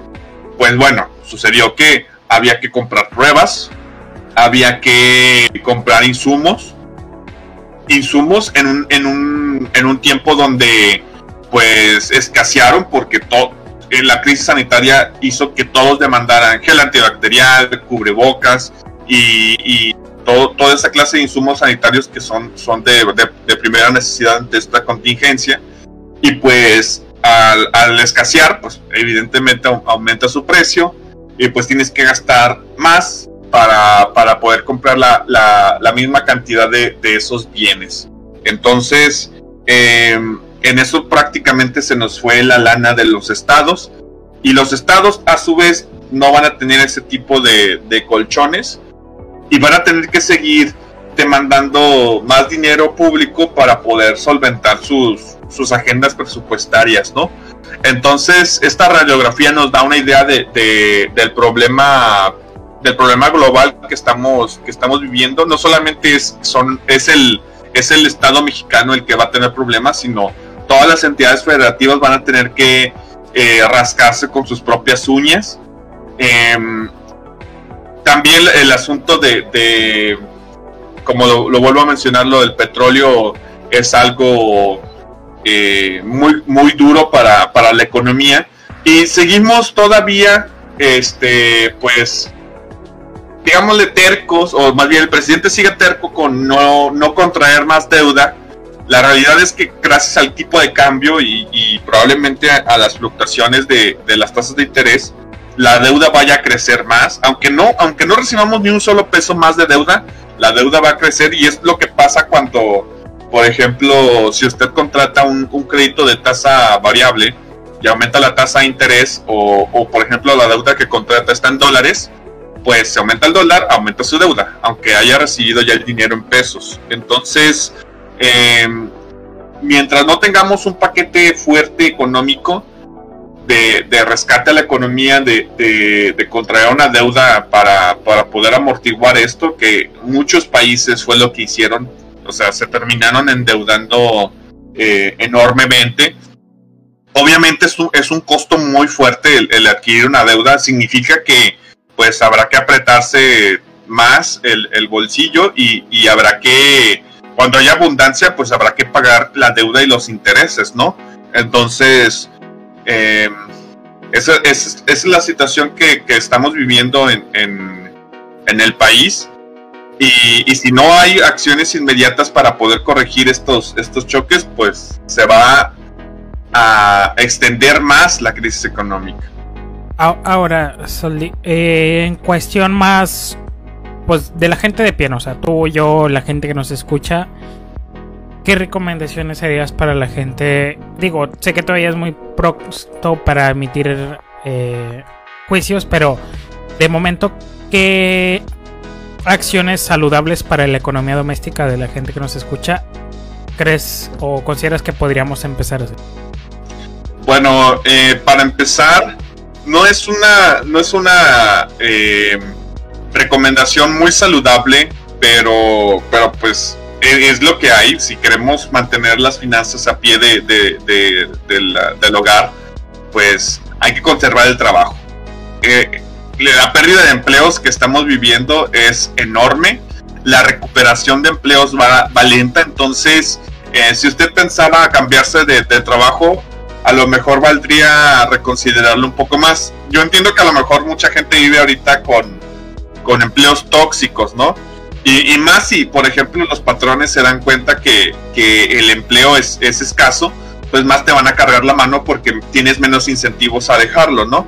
Entonces, pues, pues, eh, eh, pues, de la gente hoy oímos, sigan a, a Fra Salazar en Twitter, pues ah, leía muchos testimonios, ¿no? De que eh, la gente que está de home office, pues que les cargan más la mano, ¿no? O sea, que los contactan fuera de horas, porque pues a fin de cuentas estás en tu casa, ¿no? Entonces, eh, sí, eh, digo, en ese aspecto hay que entenderlo, pero es muy cierto lo que dice Saldaña. Lamentablemente el mercado todavía está muy mermado sí ha habido en los últimos meses eh, las tendencias es que se están abriendo muchas posiciones, pero sí, hay que entender que ahorita está muy volátil el mercado laboral.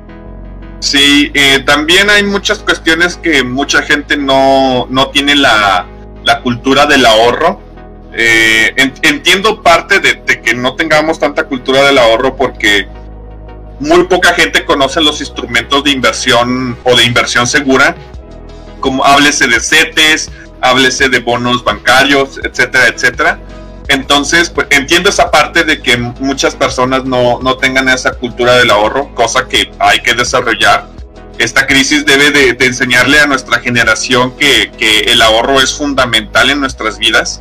Siempre hay que tener un buen colchón para cuando se ocupe. Es, es esa cantidad de dinero que esperas nunca gastar y, que le das una mordida cuando pues ya se junta un buen ponche y pues te das un, un, lujito, ¿no? Un cariñito para, para eh, seguir incentivando el ahorro, ¿no? Entiendo esa situación de que mucha gente no tenga esa cultura. Si usted recurre a la deuda para seguir sobreviviendo, seguir eh, sacando mes a mes cada, cada, cada corte de tarjeta y cada corte de, deuda y cada vez que le llega un, un recibo, eh, procure ser moderado con la contratación de deuda. Ahorita es un buen momento para endeudarse, dado que hay una política de expansión monetaria por parte del Banco de México. Eh, van a inyectar una cantidad brutal de dinero a la economía para, para poder eh, pues incentivar la adquisición de deudas y que muy probablemente si usted ya es usuario de algún banco, si ya tiene una tarjeta de crédito, eh, le llegue una, una invitación a adquirir más crédito para poder posicionar este dinero en, el, en, en, los mercados y, ah. que, se logre el consumo. ¿no? Hablando de deuda, Saldi, ¿ves buen momento actual para aquellos que estén, ahora sí que en situaciones complicadas, eh, solicitar reestructurar su deuda? Sí, sí, de, hecho, eh, encaminado así, hacia allá iba mi, comentario. Si usted tiene una deuda muy grande, eh, es muy probable que, otro banco le, le, le, decida eh, cambiar, cambiar la deuda a una tasa de interés más baja. Esta práctica es muy saludable para su economía porque al final va a terminar pagando menos intereses. La cantidad prestada pues nunca, nunca va a ser menos, pero pero de los intereses sí se puede, sí se puede salvar. Si alguien contrató un, crédito, que malamente les debería jalar las orejas, pero bueno, si alguien contrató, si alguien contrató un crédito de, de, Banco FAMSA, dado que ahorita entró en periodo de liquidez, es un excelente momento para endeudarse con otro banco y pagar esa deuda, porque los intereses de FAMSA, eh, la verdad, son una locura, llegan a ser 250% de tasa anualizada, entonces eh, sí se va a ahorrar una la nota brutal si cambia su deuda en este momento. Y pues la verdad es que e, es, esa institución pues ya estaba eh, en miras de, desaparecer. Si tiene la oportunidad de reestructurar las deudas que tiene ahorita, hágalo de manera inteligente. Obviamente si usted contrae más deuda, pues esa, esa deuda adicional es para solventar las otras. No se gaste el dinero en otras cosas, porque es lo que muchas veces sucede con los microcréditos bancarios, que te prestan una lana para que pagues todas las tarjetas, las pagas y te vuelves a gastar el dinero en las tarjetas y ahora tienes dos deudas, hijo. Entonces, eh, hay que ser moderados. Lo que también sugiero mucho es, eh, no, no, venga, si mis profesores de economía me escucharan, me probablemente me darían una bofetada por dar esta recomendación, pero pues es la verdad. Es mal momento para adquirir una casa, es mal momento para adquirir un coche, es mal momento para eh, adquirir deudas no necesarias, eh, sobre todo por la volatilidad del, del, mercado laboral. Eh, si usted tenía planeado sacar un coche, a, crédito y ve que su, posición laboral es eh, inestable, pues no, no, se, no se decida. No, no, perdón, no, no tome esa, esa, esa decisión, espérense un poco más. Para quienes tengan, sí tengan la cultura del ahorro y tengan una buena, eh, digámosle así, una buena eh, seguridad laboral, que se sientan seguros de, su posición de trabajo y que tengan una buena cantidad de ahorro, para ellos el consumo es al revés, para, ellos el, consejo es al revés. Consiga un coche, consiga una casa. Ahorita es el momento idóneo para conseguir un coche, porque las ventas de, los automóviles en México cayeron horripilantemente. No saben la cantidad de veces que me ha hablado Kia, Toyota, Nissan, Chevrolet, y etcétera, etcétera, etcétera, para que me compre un coche a la de ya y prometen, me prometen bajar el cielo y las estrellas y les firmo en ese mismo día. Y es porque, pues, eh, en parte por mi, mi historial crediticio es bueno y que además, pues, eh, al ser docente, pues, tienes un, bonus de, estabilidad laboral. Entonces, eh, si usted goza de, esos beneficios, le recomiendo aprovechar esta oportunidad donde los incentivos son grandes para los vendedores de coches hay, pues una cantidad de bonos interesantes. Ojo, otra vez repito, si usted tiene una posición de trabajo laboral que ve estable y que tiene eh, la cultura del ahorro. Si, es todo lo contrario, si ve que su trabajo es inestable y no ahorró nada para esta crisis, es todo lo contrario, ¿no?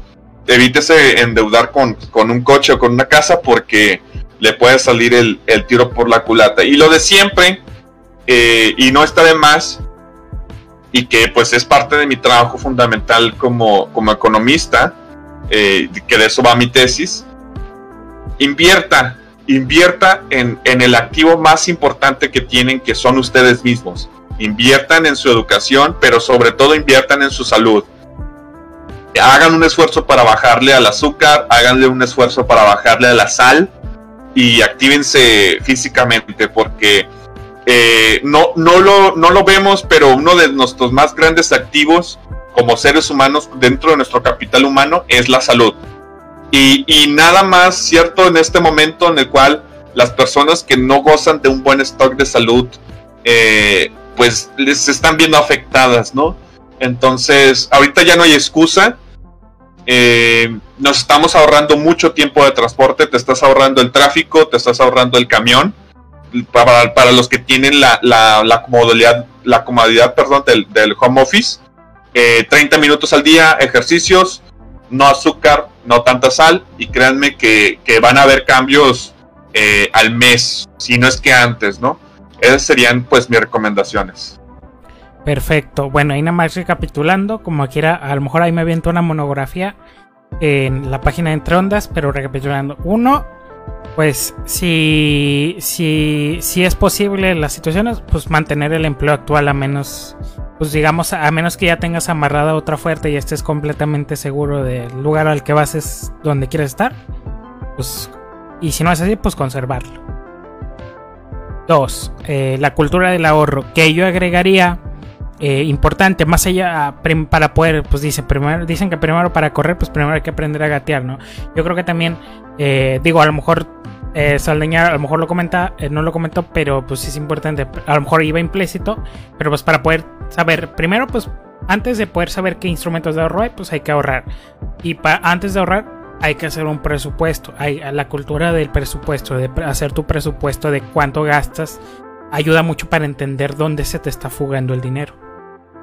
Sí, claro, eh, y, y, también para, para entender que ahorita pues nuestras finanzas están viéndose pues ahora sí como que medio raras. Puede que mucha gente sienta un efecto ingreso porque no, no, está gastando tanto en, en, transporte ni en comidas afuera, ¿no? Que, que pues esas eran salidas de, de, de dinero muy importantes en, en, nuestras vidas. Pero hay que recordar que los gastos de salud, de internet, perdón, sí, los gastos de salud, de internet, de electricidad, pues son los que se van, ahora se van a ver afectados. Entonces, eh, si intenten hacer eso, eso lo que dice Jones es fundamental. Eh, el presupuesto, todo lo que, todo lo que ingresa su, a su cartera y cómo es que ingresó a su cartera y luego se salió.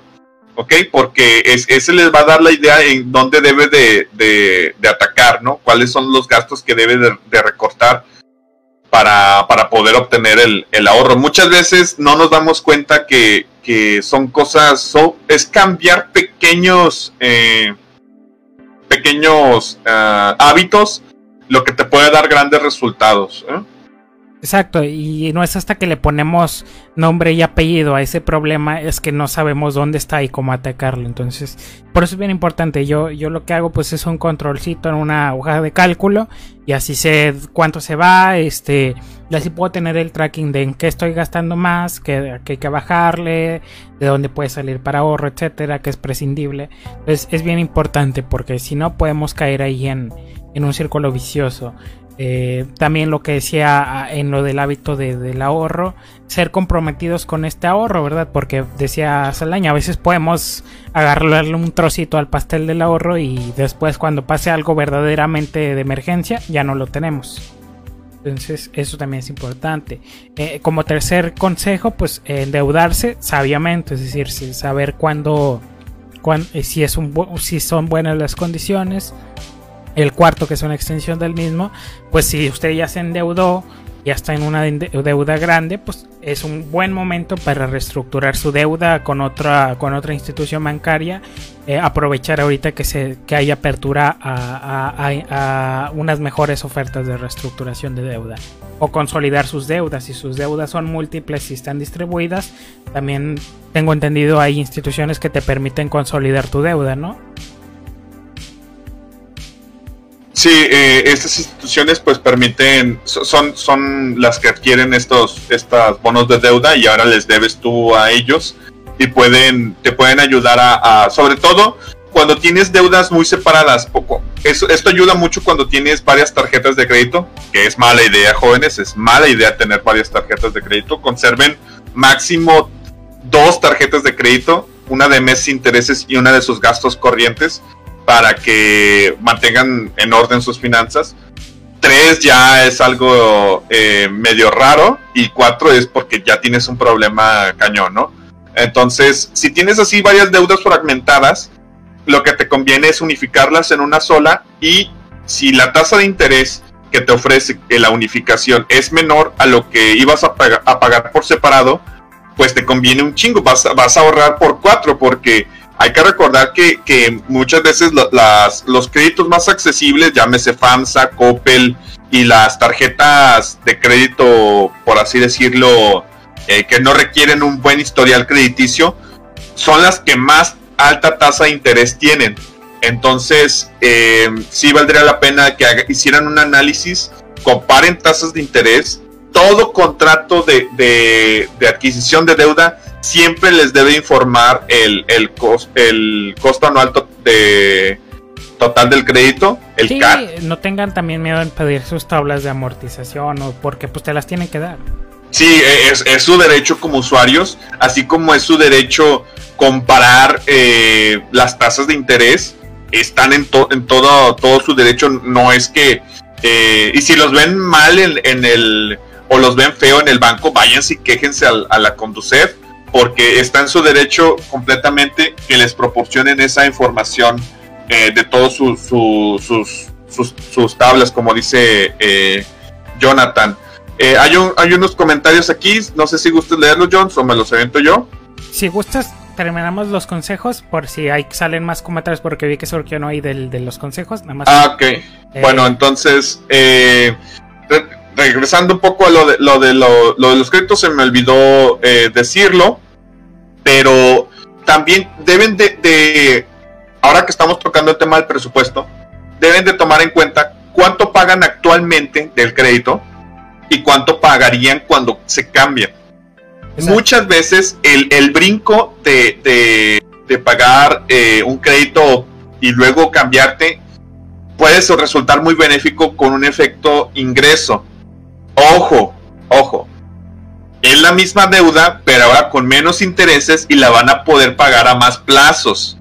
Eh, eso significa que, que no significa que, sean más ricos. Siguen siendo, siguen estando igual, de endeudados, pero con menos intereses. El remanente de ingresos es para que estabilicen sus finanzas. Sí, o sea, no, lo vayas a usar para adquirir más deuda, ¿no? sea, exactamente, o gastarlo a, a lo baboso. Exacto. E, entonces, pues, porque les va a salir el tiro por la culata. Exactamente, sí. Eso es bien importante, sí, porque eh, pues es como el, todo lo de la economía conductual. Caes en un sesgo de que ah, tengo más dinero. No, no es que tengas más dinero, es solamente que lo estás redistribuyendo. Sí, a lo largo de tu senda de consumo a través del tiempo. Cierto, muy, muy, muy, muy buena, acertada esa observación. Eh, y bueno, siguiente consejo, el quinto, eh, es mal momento para las deudas no necesarias en el momento de que no estás en condiciones tanto por ahorro como por trabajo para adquirirlas, como una casa, un auto. Pero esto se invierte cuando estás en condiciones favorables, tanto en ahorro como trabajo. Adelante, eh, es un buen momento para ello. Entonces, eh, eh, evalúe bien su, su condición y si, y si afortunadamente está muy bien, pues excelente, es un buen momento para, para, esta, para estos grandes pasos en su, en su, en su vida. Y bueno, y finalmente pues invertir en su activo más importante que pues son ustedes mismos, tanto en la salud como en la educación. Recuerden, ahorita el enclaustramiento es un excelente momento para dedicarse a ese hobby que siempre había querido acercarse. Afortunadamente he visto muchos amigos que han empezado ahí a, acercarse a esos proyectos personales que, que habían desatendido por la falta de tiempo. Eh, pues aproveche, actívese. Entonces se presta para un buen momento. Y bueno, pues ahí tenemos nuestros, nuestros siete consejos. Y pues ahora sí, Saldi, si, me apoyes ahí con los comentarios. Sí, eh, tenemos una, una, pregunta de Carolina. Eh, hola Carolina, tu, tu, cuestión es si tengo dinero ahorrado y le quería adelantar al pago de mi carro, ¿creen que sea buena idea? Bueno, mira, vamos a, vámonos por partes. Primero, evalúa tu, tu condición laboral actual eh, si es una condición favorable, te vas al siguiente paso. Si no es una condición laboral, eh, condición eh, favorable, no te recomendaría adelantar ese dinero porque ese dinero ahorrado te puede ayudar a, amortiguar en caso de que, y espero que no te suceda, pero en caso de que de una pérdida de empleo te podría ayudar a, a sobrevivir más meses. Ahora, si tienes una buena condición laboral actualmente, vamos al siguiente paso. El siguiente paso es ¿cuánto te vas a ahorrar por adelantar ese crédito? Muchas veces eh, hay ahí una, cuestión, no sé si lo han visto en los créditos que te dice no, no penalización por pagos adelantados. Esto significa que tu crédito es revolvente. Y otra vez, en palabras este, más sencillas, cada día o cada mes de corte se te están sumando intereses. Eso quiere decir que si tú liquidas hoy tu deuda, vas a pagar menos intereses a que si la, la, liquidas después. Evalúa si liquidar ahorita tu deuda te va a ahorrar el, te va a dar el suficiente ahorro como para compensar el que saques todo ese dinero de, de, de, gilón. Entonces, esos serían los dos pasos a evaluar. Repito, evaluar tu condición laboral actual, que es muy importante lo, del empleo porque eh, es, un tema que, mira, aquí en Nuevo León no se siente tanto porque eh, somos afortunadamente uno de los estados con mayor, em, somos el mayor estado, el, estado con mayor empleo formal. Por eso no lo percibimos tanto. Pero en, hay varios sectores que se van a ver eh, afectados, sobre todo los relacionados con el turismo y las manufacturas. Entonces eh, hay que esperar a, ver cómo evoluciona el mercado laboral para, para tomar ese, ese tipo de decisiones financieras. Y el siguiente paso es evaluar cuánto te vas a ahorrar por sacar ese dinero. A lo mejor no te conviene darlo todo para, para seguir teniendo un colchón a lo mejor la cantidad que te vas a ahorrar de dinero es, enorme porque tu tasa de interés es muy grande.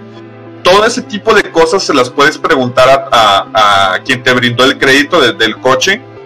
Estás en todo tu derecho de saber con cuánto dinero liquidas el, el, ¿cómo se llama? El crédito y también con cómo te quedaría el crédito si das un adelanto significativo, ¿no? Eh, muchas veces las instituciones, eh, sobre todo las de, ¿cómo se llama? Las de eh, créditos para coches, penalizan el hecho de que adelantes el pago al coche, sobre todo el primer año. ¿Por qué pasa esto? Porque ellos proyectan unas ganancias acorde a los intereses que, que tú firmaste en tu contrato de, de deuda. Entonces te hacen una penalización pues para poder amortiguar esa, esa situación, ¿no? Además que no te suma tantos puntos en buro de crédito si, tú, si están tus planes a futuro conseguir una casa a crédito hipotecario, eh, no te suma tantos puntos como, como eh, lo sería si, si liquidaras tu crédito poco a poco con tus pagos. Entonces, eh, te digo, cada situación es, es especial, pero si, si, si deseas hacer esa, esa situación y deseas eh, tomar una mejor decisión, haz, haz estos 12 evaluaciones. Sobre todo, toma presta mucha atención a la segunda porque muchas veces te vas a ahorrar poco dinero para ello y, y, te convendría mejor quedarte con el colchón para algún imprevisto, ¿no? Sí, nuevamente no. Yo creo que ese sería un, ese es un buen enfoque, ¿no? Porque eh, dadas las condiciones actuales, pues mejor retenerlo, digo. Eh, después de todo, si hablamos en el corto plazo, digamos, de aquí a un año, pues a lo mejor dentro de un año ya se normaliza en tu situación directa, eh, o sea, de cualquier temas de estabilidad, etcétera, y es más seguro ir adelante con ese, con ese abono, ¿verdad? Entonces, también verlo también por ese lado.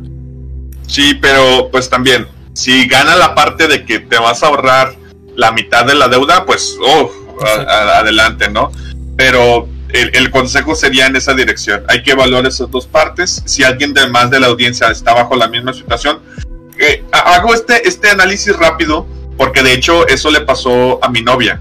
Eh, ella también tiene un crédito de, su coche y también tiene una cantidad fuerte ahorrada y, quería, quería abonarla, pero haciendo números así este, en la mesa, haciendo finanzas así rápidas, resultaba que lo que se iba a ahorrar no iba a ser tanto y, era mejor mantener ese colchón por algún imprevisto. Entonces, eh, te digo, es, es, una cuestión de balance. Eh, hay, que, hay que saber balancear y, y sobre todo no, no puedo dar una receta universal por dos cosas. Una, las condiciones laborales son distintas para todos por, por mero enfoque de, tareas, o sea, nos podemos dedicar a, giros completamente distintos. Y eh, sobre todo el segundo, de gustos no disputando. Lo, de no vamos a discutir sobre las preferencias. Hay gente que es muy amante de la deuda, hay gente que es muy amante de, de, la seguridad, hay gente que le encanta endeudarse, hay gente que le encanta ahorrar. Depende mucho de, de cómo te sientas a gusto. A lo mejor yo te puedo, te puedo eh, te puedo recomendar que, lo pagues, pero en realidad no, no te gusta tanto quedarte eh, en ceros en la cuenta, ¿no? Y, eso te puede causar más incomodidad. El, chiste de, las, las finanzas personales sanas cumplen dos objetivos. Que te sientas feliz con ellas. eso es lo, lo, fundamental, pero lo, sobre todo que pues, te, salga dinero para solventar tus, tus metas. Esas dos cosas son fundamentales. Puede que que hayan técnicas que, te hagan te hagan conseguir tus metas, pero no cumples con lo primero, no te hacen felices las técnicas, entonces deben de cumplirse esas dos eh, eh, situaciones. Entonces, eh, haz, ese, ese, ejercicio de, de, de, evaluación hacia adentro de, de, tus finanzas y tus preferencias para saber cuál es la mejor decisión. Pues bueno, ahí tienen una respuesta bien, bien concienzuda. Y como quiera, y si hay, si hay otras preguntas, bueno, ahí estamos en, atentos. Y bueno, eh, regresando, nada más recapitulando, había un tema que no quería dejar pasar aquí del diagnóstico que hacía Herrera y que pues que más bien es un tema que, que vitorió más eh, el presidente, las remesas. Eh, yo creo que pues si bien para empezar pues eh, categóricamente no es algo que pueda adjudicarse el presidente pues, ser un logro de, su gobierno. Eh, ¿Cómo ves tú, Seleña? ¿Van a ser... Eh, va, a ser crítico el rol de las remesas en el año que viene? bueno, mira, hay una, hay una cuestión aquí muy importante. Primero que nada, el efecto de las remesas se debe principalmente pues y, es algo evidente, ¿no? Gente que está en el extranjero mandando el dinero y también el flujo de, inversión extranjera directa es el que es el que el que se va a ir. Si tomamos en cuenta las remesas domésticas, es decir, de hogar a hogar, no de empresa a empresa o empresa a hogar, eh, pues son trabajadores que están, están laborando fuera del país y envían su dinero el efecto en las remesas es muy ambiguo en, teoría económica, porque de hecho yo lo estuve estudiando y, hay algunas cosas que como que sí son positivas y algunas cosas como que son negativas. Otra cuestión, vámonos a la política. En términos políticos, tener un, alto flujo de remesas mm, te habla muy mal de tu, de tu país, porque implica que tu mercado laboral está jodidísimo. Spoiler alert, en México está jodidísimo el mercado laboral eh, mal, mal pagado, explotado, etcétera, etcétera.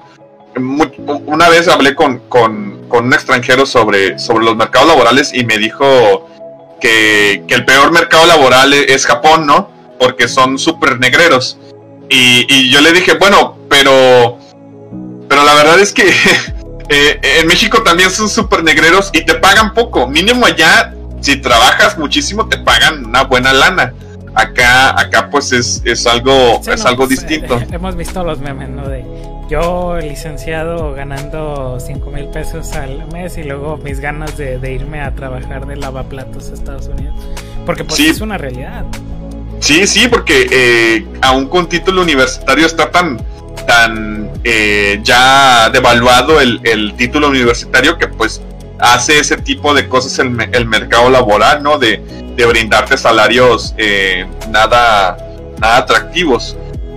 Retomando el tema, el tema de las remesas, eh, me parece que es una situación que no es mucho de presumirse. La, remesa siempre ha sido una, una cuestión muy importante para México porque la realidad es que mantienen una gran parte de los hogares de México. De hecho, el efecto de las remesas es algo estudiado en teoría económica y, como que no hay un consenso real de qué es lo que pasa, porque depende mucho de muchas situaciones. Por ejemplo, está el, típico hogar de el, miembro de la familia que se va al gabacho a trabajar y le manda dinero a la familia para mantener a la familia. Fíjate, eh, ahorita que lo decías es cierto, ¿no? Porque pues eh, digo, haciendo muy, muy realistas, pues muchas veces va a parar a, la familia, al resto de la familia que pues si bien no, no, no, no, pues no va a gastar en, cosas que sea, no va a estar usando una tarjeta de crédito, por ejemplo, o sea, eh, es gasto que a, términos de ojos de, un SAT, por ejemplo, pues no es como que localizable en el sentido de que pues no, se produjo internamente, ¿verdad? Sí, y, y además eh, cuando llega la familia pasan varias cosas. Eh, si, si es algo, por ejemplo, que te mandan el dinero para, oye, pues veme construyendo en mi terrenito, ve haciéndome una casita, ve levantándome la placa, ve levantando las paredes, y ya cuando regrese, pues ya voy a tener mi casita bien mamalona. Eh, depende mucho de lo que hagan las familias con esos, con esos ingresos. Muchas veces, pues se lo gastan en, en consumo, o sea, Dice, no, pues eh, eh, es para, para vivir, ¿no? Para, vamos a gastarlo. Otras veces, otros autores sugieren que, se da para, por ejemplo, eh, el señor de la casa se va, o la señora de la casa se va, porque también migran mujeres, hay que decirlo. y, manda dinero para pagar la educación de los hijos, ¿no? Eh, este tipo de efectos son, son los, que, los que se denominan positivos, ¿no? Porque eh, a, la, vez de que se pierde un trabajador en México, pero se está ganando un trabajador más calificado en, el país. Y la movilidad que eso conlleva. Pues, exactamente. Hacienda en, en, términos, en términos de ingreso. Eh, hay otra cuestión también que eh, es el otro caso que puede ser un poco, eh, pues digámosle, desafortunado, ¿no? Que, la familia ahora sí gasta el dinero en cuestiones nada productivas, en, vicio, ¿no? y, si se da, ¿no? Se, da que, que pues, que, pues le aumentan a, a los bienes así de como alcohol, a las reuniones. no digo carrita asada porque la verdad Nuevo León es uno de los estados que no recibe tantas remesas. Ese efecto se da más en, estados del centro y del sur, porque pues, nuevamente gozamos de un mercado laboral un poco, un poco más eh, fuerte, más mejor estructurado. Tampoco cantemos tanto victoria, pero, pero te digo, eh, el efecto de las remesas en México es mixto. Depende de qué decisión tome la familia no sé si por ahí me expliqué de que no puedo dar una conclusión a detalle. Por lo tanto, decir que es una victoria o que es una eh, derrota también es mixto. Se lo adjudicas a tu gestión, pues también es algo que se pierde en, el discurso político, ¿no? Porque la verdad, si aumentan las remesas en tu país es porque tu mercado laboral está de la chingada lo que esperarías es que e-, esos trabajadores que están allá, pues si las condiciones de tu país son muy buenas, pues se regresen a tu país, ¿no? Se, se regresen a, a, a, donde estás viviendo porque, porque pues las condiciones laboraron. aquí estoy suponiendo que la gente prefiere vivir donde nació eh, con, en lugar de quedarse donde está trabajando, en este caso el extranjero. Eh, es algo que puede cambiar con la gente. Hay mucha gente que pues se va a Estados Unidos y dice, de aquí no me muevo, yo me quedo acá, acá está bien mamalán. Hay gente que pues la verdad, como, como fui yo, que estuve tiempo en Estados Unidos, un, corto periodo, legal obviamente, ¿no? eh, sí extrañas los tacos, güey, sí extrañas, sí extrañas la, la comida de México, extrañas el el desmadre. Obviamente se te quita la semana, ¿no? Y dices, pinche país jodido, pero, pero hay gente que prefiere vivir aquí, que, que, que prefiere esta, esta, este país. No, pues de gustimos es no disputando, nuevamente, no vamos a discutir las preferencias. Pero y la, médula de esta discusión es lo de, lo de, como cantarlo victoria o cantarlo como derrota. Para empezar, si lo cantas como se lo adjudicas a ti, yo creo que es un revés porque habla mal de tu mercado laboral. Y verlo como victoria, como derrota, te digo, depende de hacia dónde está orientado, hacia dónde vaya la remesa. Depende del hogar de que la, del que la, a dónde llega. Si todos los hogares de México eh, lo invirtieran en educación en las futuras generaciones, lo invirtieran en armar casitas, lo invirtieran en, abrir negocios, también eso se da de que em, con ese dinero que viene del extranjero abren sus propios negocios y, empiezan la vida productiva aquí en, aquí en México, pues el efecto sería positivo. Si, si se lo gastan en putas, apuestas y alcohol, pues yo no diría que es un efecto tan, tan padre, ¿no? Exacto. Pero bueno, ok. Eh, pues bueno, estaremos ahí siguiéndole de cerca a este tema. Este, ahí tuve, ahí, bueno, ahí ya lo vieron a esos consejos. Podemos empezar ya a ir adoptando poco a poco. Nunca es tarde. Eh, y bueno, sigamos eh, atentos a lo que suceda. y bueno, ahora para cerrar, ya un tema más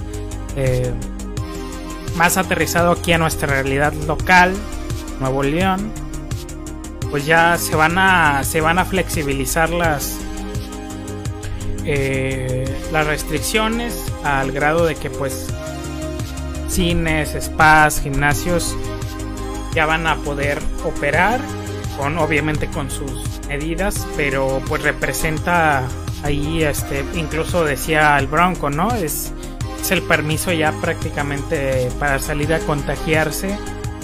Eh, y bueno, lo cual denota pues eh, entre, entre unas comillas ahí medio medio atenuadas, pues una, una, pues un darse por vencido, eh, entre comillas, pues ante el COVID, ¿no? Ante las demandas de la gente que ya, pues ya hasta que, que le, que le, que se vuelve loca por irse al spa, al gimnasio, al cine.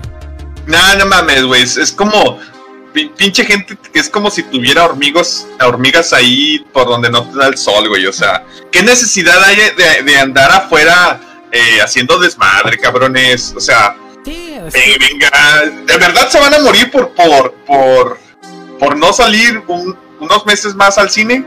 Es que ese es el problema de fondo, o sea, eh, lo vimos con los influencers que se fueron de viaje y los evidenciaron de que a la semana ya tenían síntomas de coronavirus, aunque en sus stories decían de que no, aquí tomando todas las, estoy viajando con todas las medidas necesarias, o sea, es la clara muestra de que aunque tomes todas las medidas que se te salgan del culo, hay un riesgo muy enorme allá afuera, entonces eh, habla mucho y yo lo decía en el otro en el otro programa con todas sus letras es un egoísmo exacerbado es un es una falta de empatía por tus no por tus compatriotas, no por tus familiares, por tu género humano. Es, la muestra más egoísta, al menos en este contexto, al que puedes dar la falta de empatía, la falta de, interiorizar lo que están sintiendo los doctores y las enfermeras, los camilleros, toda la gente en, en el frente de batalla. Es una falta de empatía enorme y la verdad, vale la pena que usted se pregunte si realmente usted está pensando ir al cine o al spa o al gimnasio. O sea, realmente vale la pena bajo qué condiciones estoy yendo a, estos lugares. Es como lo que pasó en Francia, o sea, los primeros días de la cuarentena de que se levanta, atiborrada la fila del Zara, o sea, realmente a eso es a lo que quieren ir en su primer día porque al menos yo lo que quisiera hacer como, como persona en mi primer día libre del confinamiento, pues la verdad es, ir a ver a, ir ver, a mis amigos, saludarlos, ver cómo están. O sea, pero neta, neta, o sea, eso es lo primero que vas a hacer, ir a un cine, ir a alzar a, a, galerías, no sé. Pues es que, ya, híjole, este, este tema sí, sí hay que tomarlo muy, muy en cuenta y que y creo que es, es la, la prueba que, que, deberían, que vamos a enfrentarnos eh, respecto a, a sensibilizarnos de que, por ejemplo, estaban hablando mucho en redes sociales sobre si ya van a abrir todos estos lugares, pues ya abran las escuelas, ¿no? Y, y a chingar su madre. Y es como que, a ver, a ver, a ver.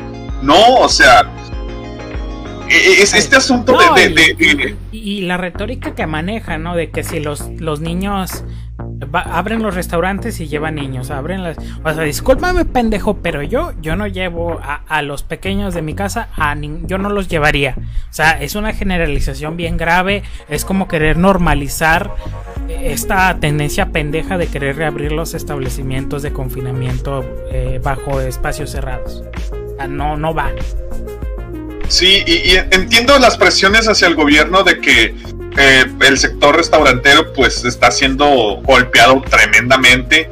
Los cines ni se diga, hay una posibilidad y de hecho ya se está viviendo eh, el, cierre de, algunos establecimientos, eh, el cierre de gimnasios porque pues no, hay manera de, que, se, se abran sin el riesgo de contagio pero abrirse así sin, sin, la solución nos deja dos grandes eh, situaciones, ¿no? Primero, esto es consecuencia de que no se gestionó bien el combate a, la crisis sanitaria, a la, pandemia, al contagio.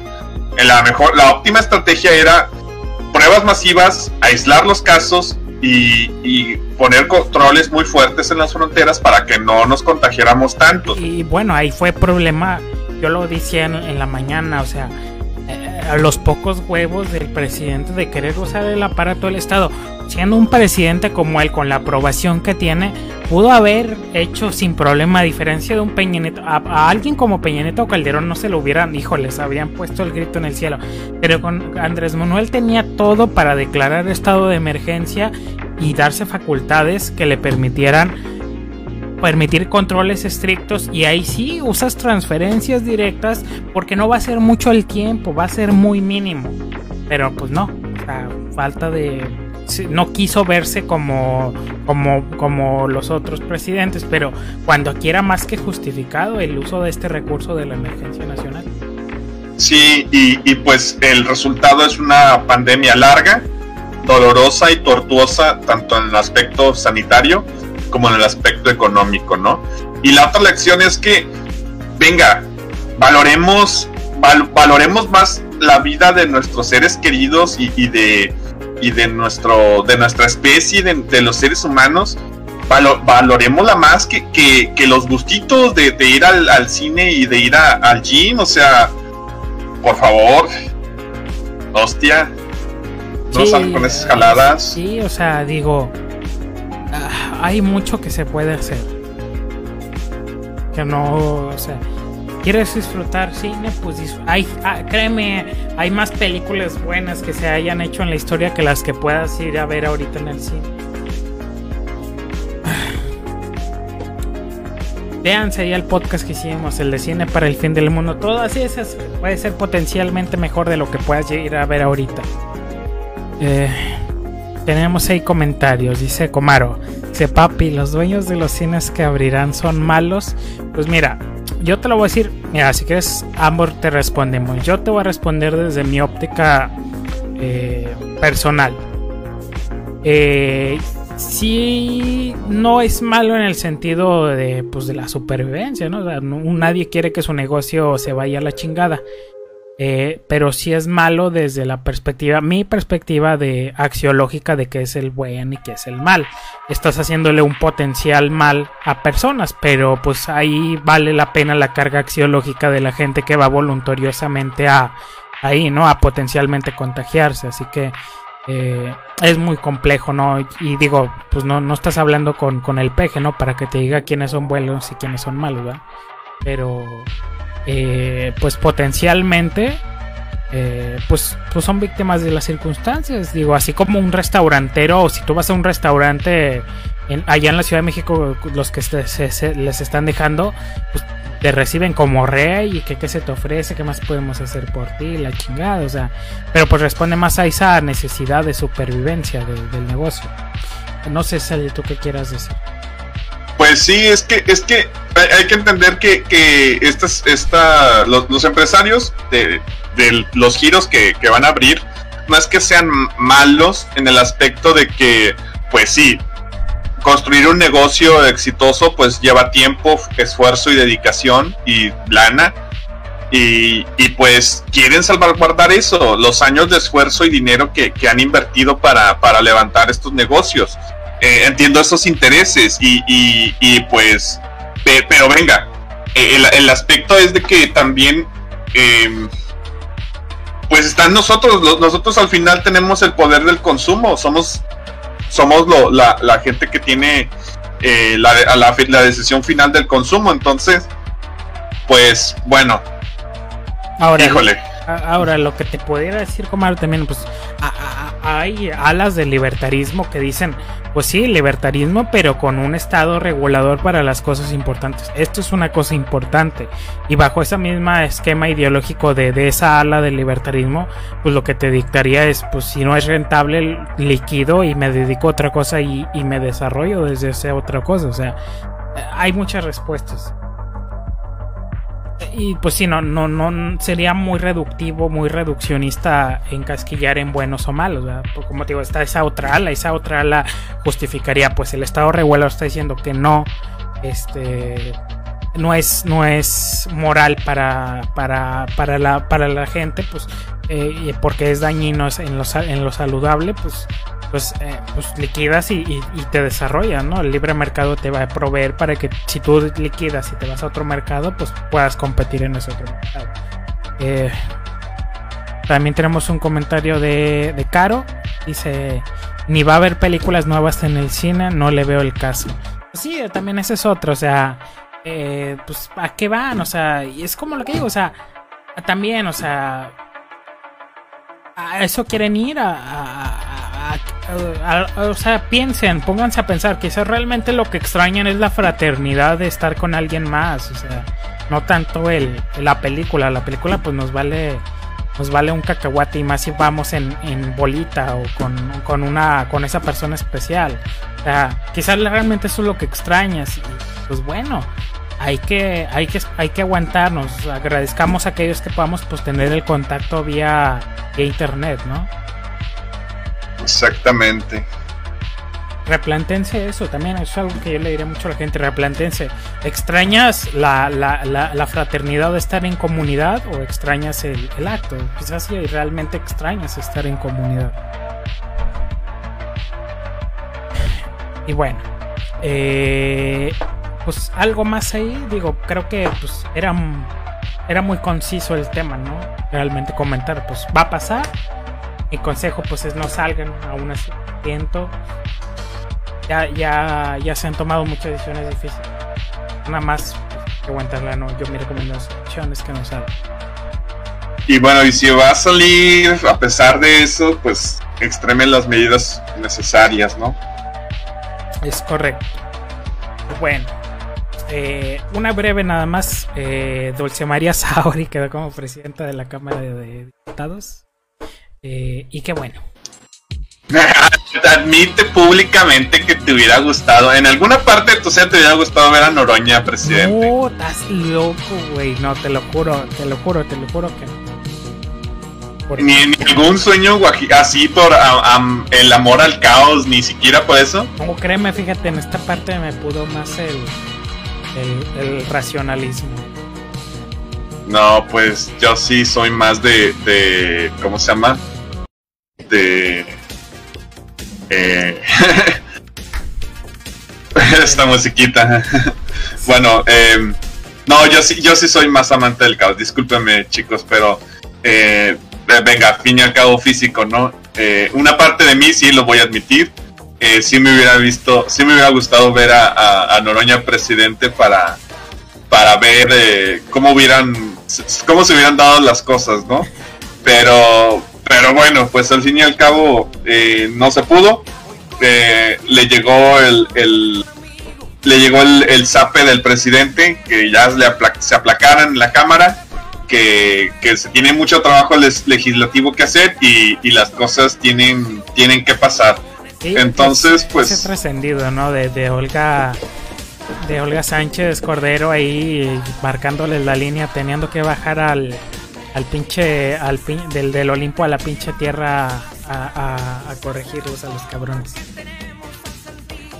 Pues sí, porque pues es que, híjole, se, se entiende que, que, que, al final de cuentas la, la, Cámara de Diputados sí, sí es un, un, un, chiquero, ¿no? O sea, sí, sí hay hay gritos, hay pelos, hay sangre, hay violencia, de todo, de todo hay ahí, en esa cámara, ¿no? Eh, pues es, el patio del, poder legislativo.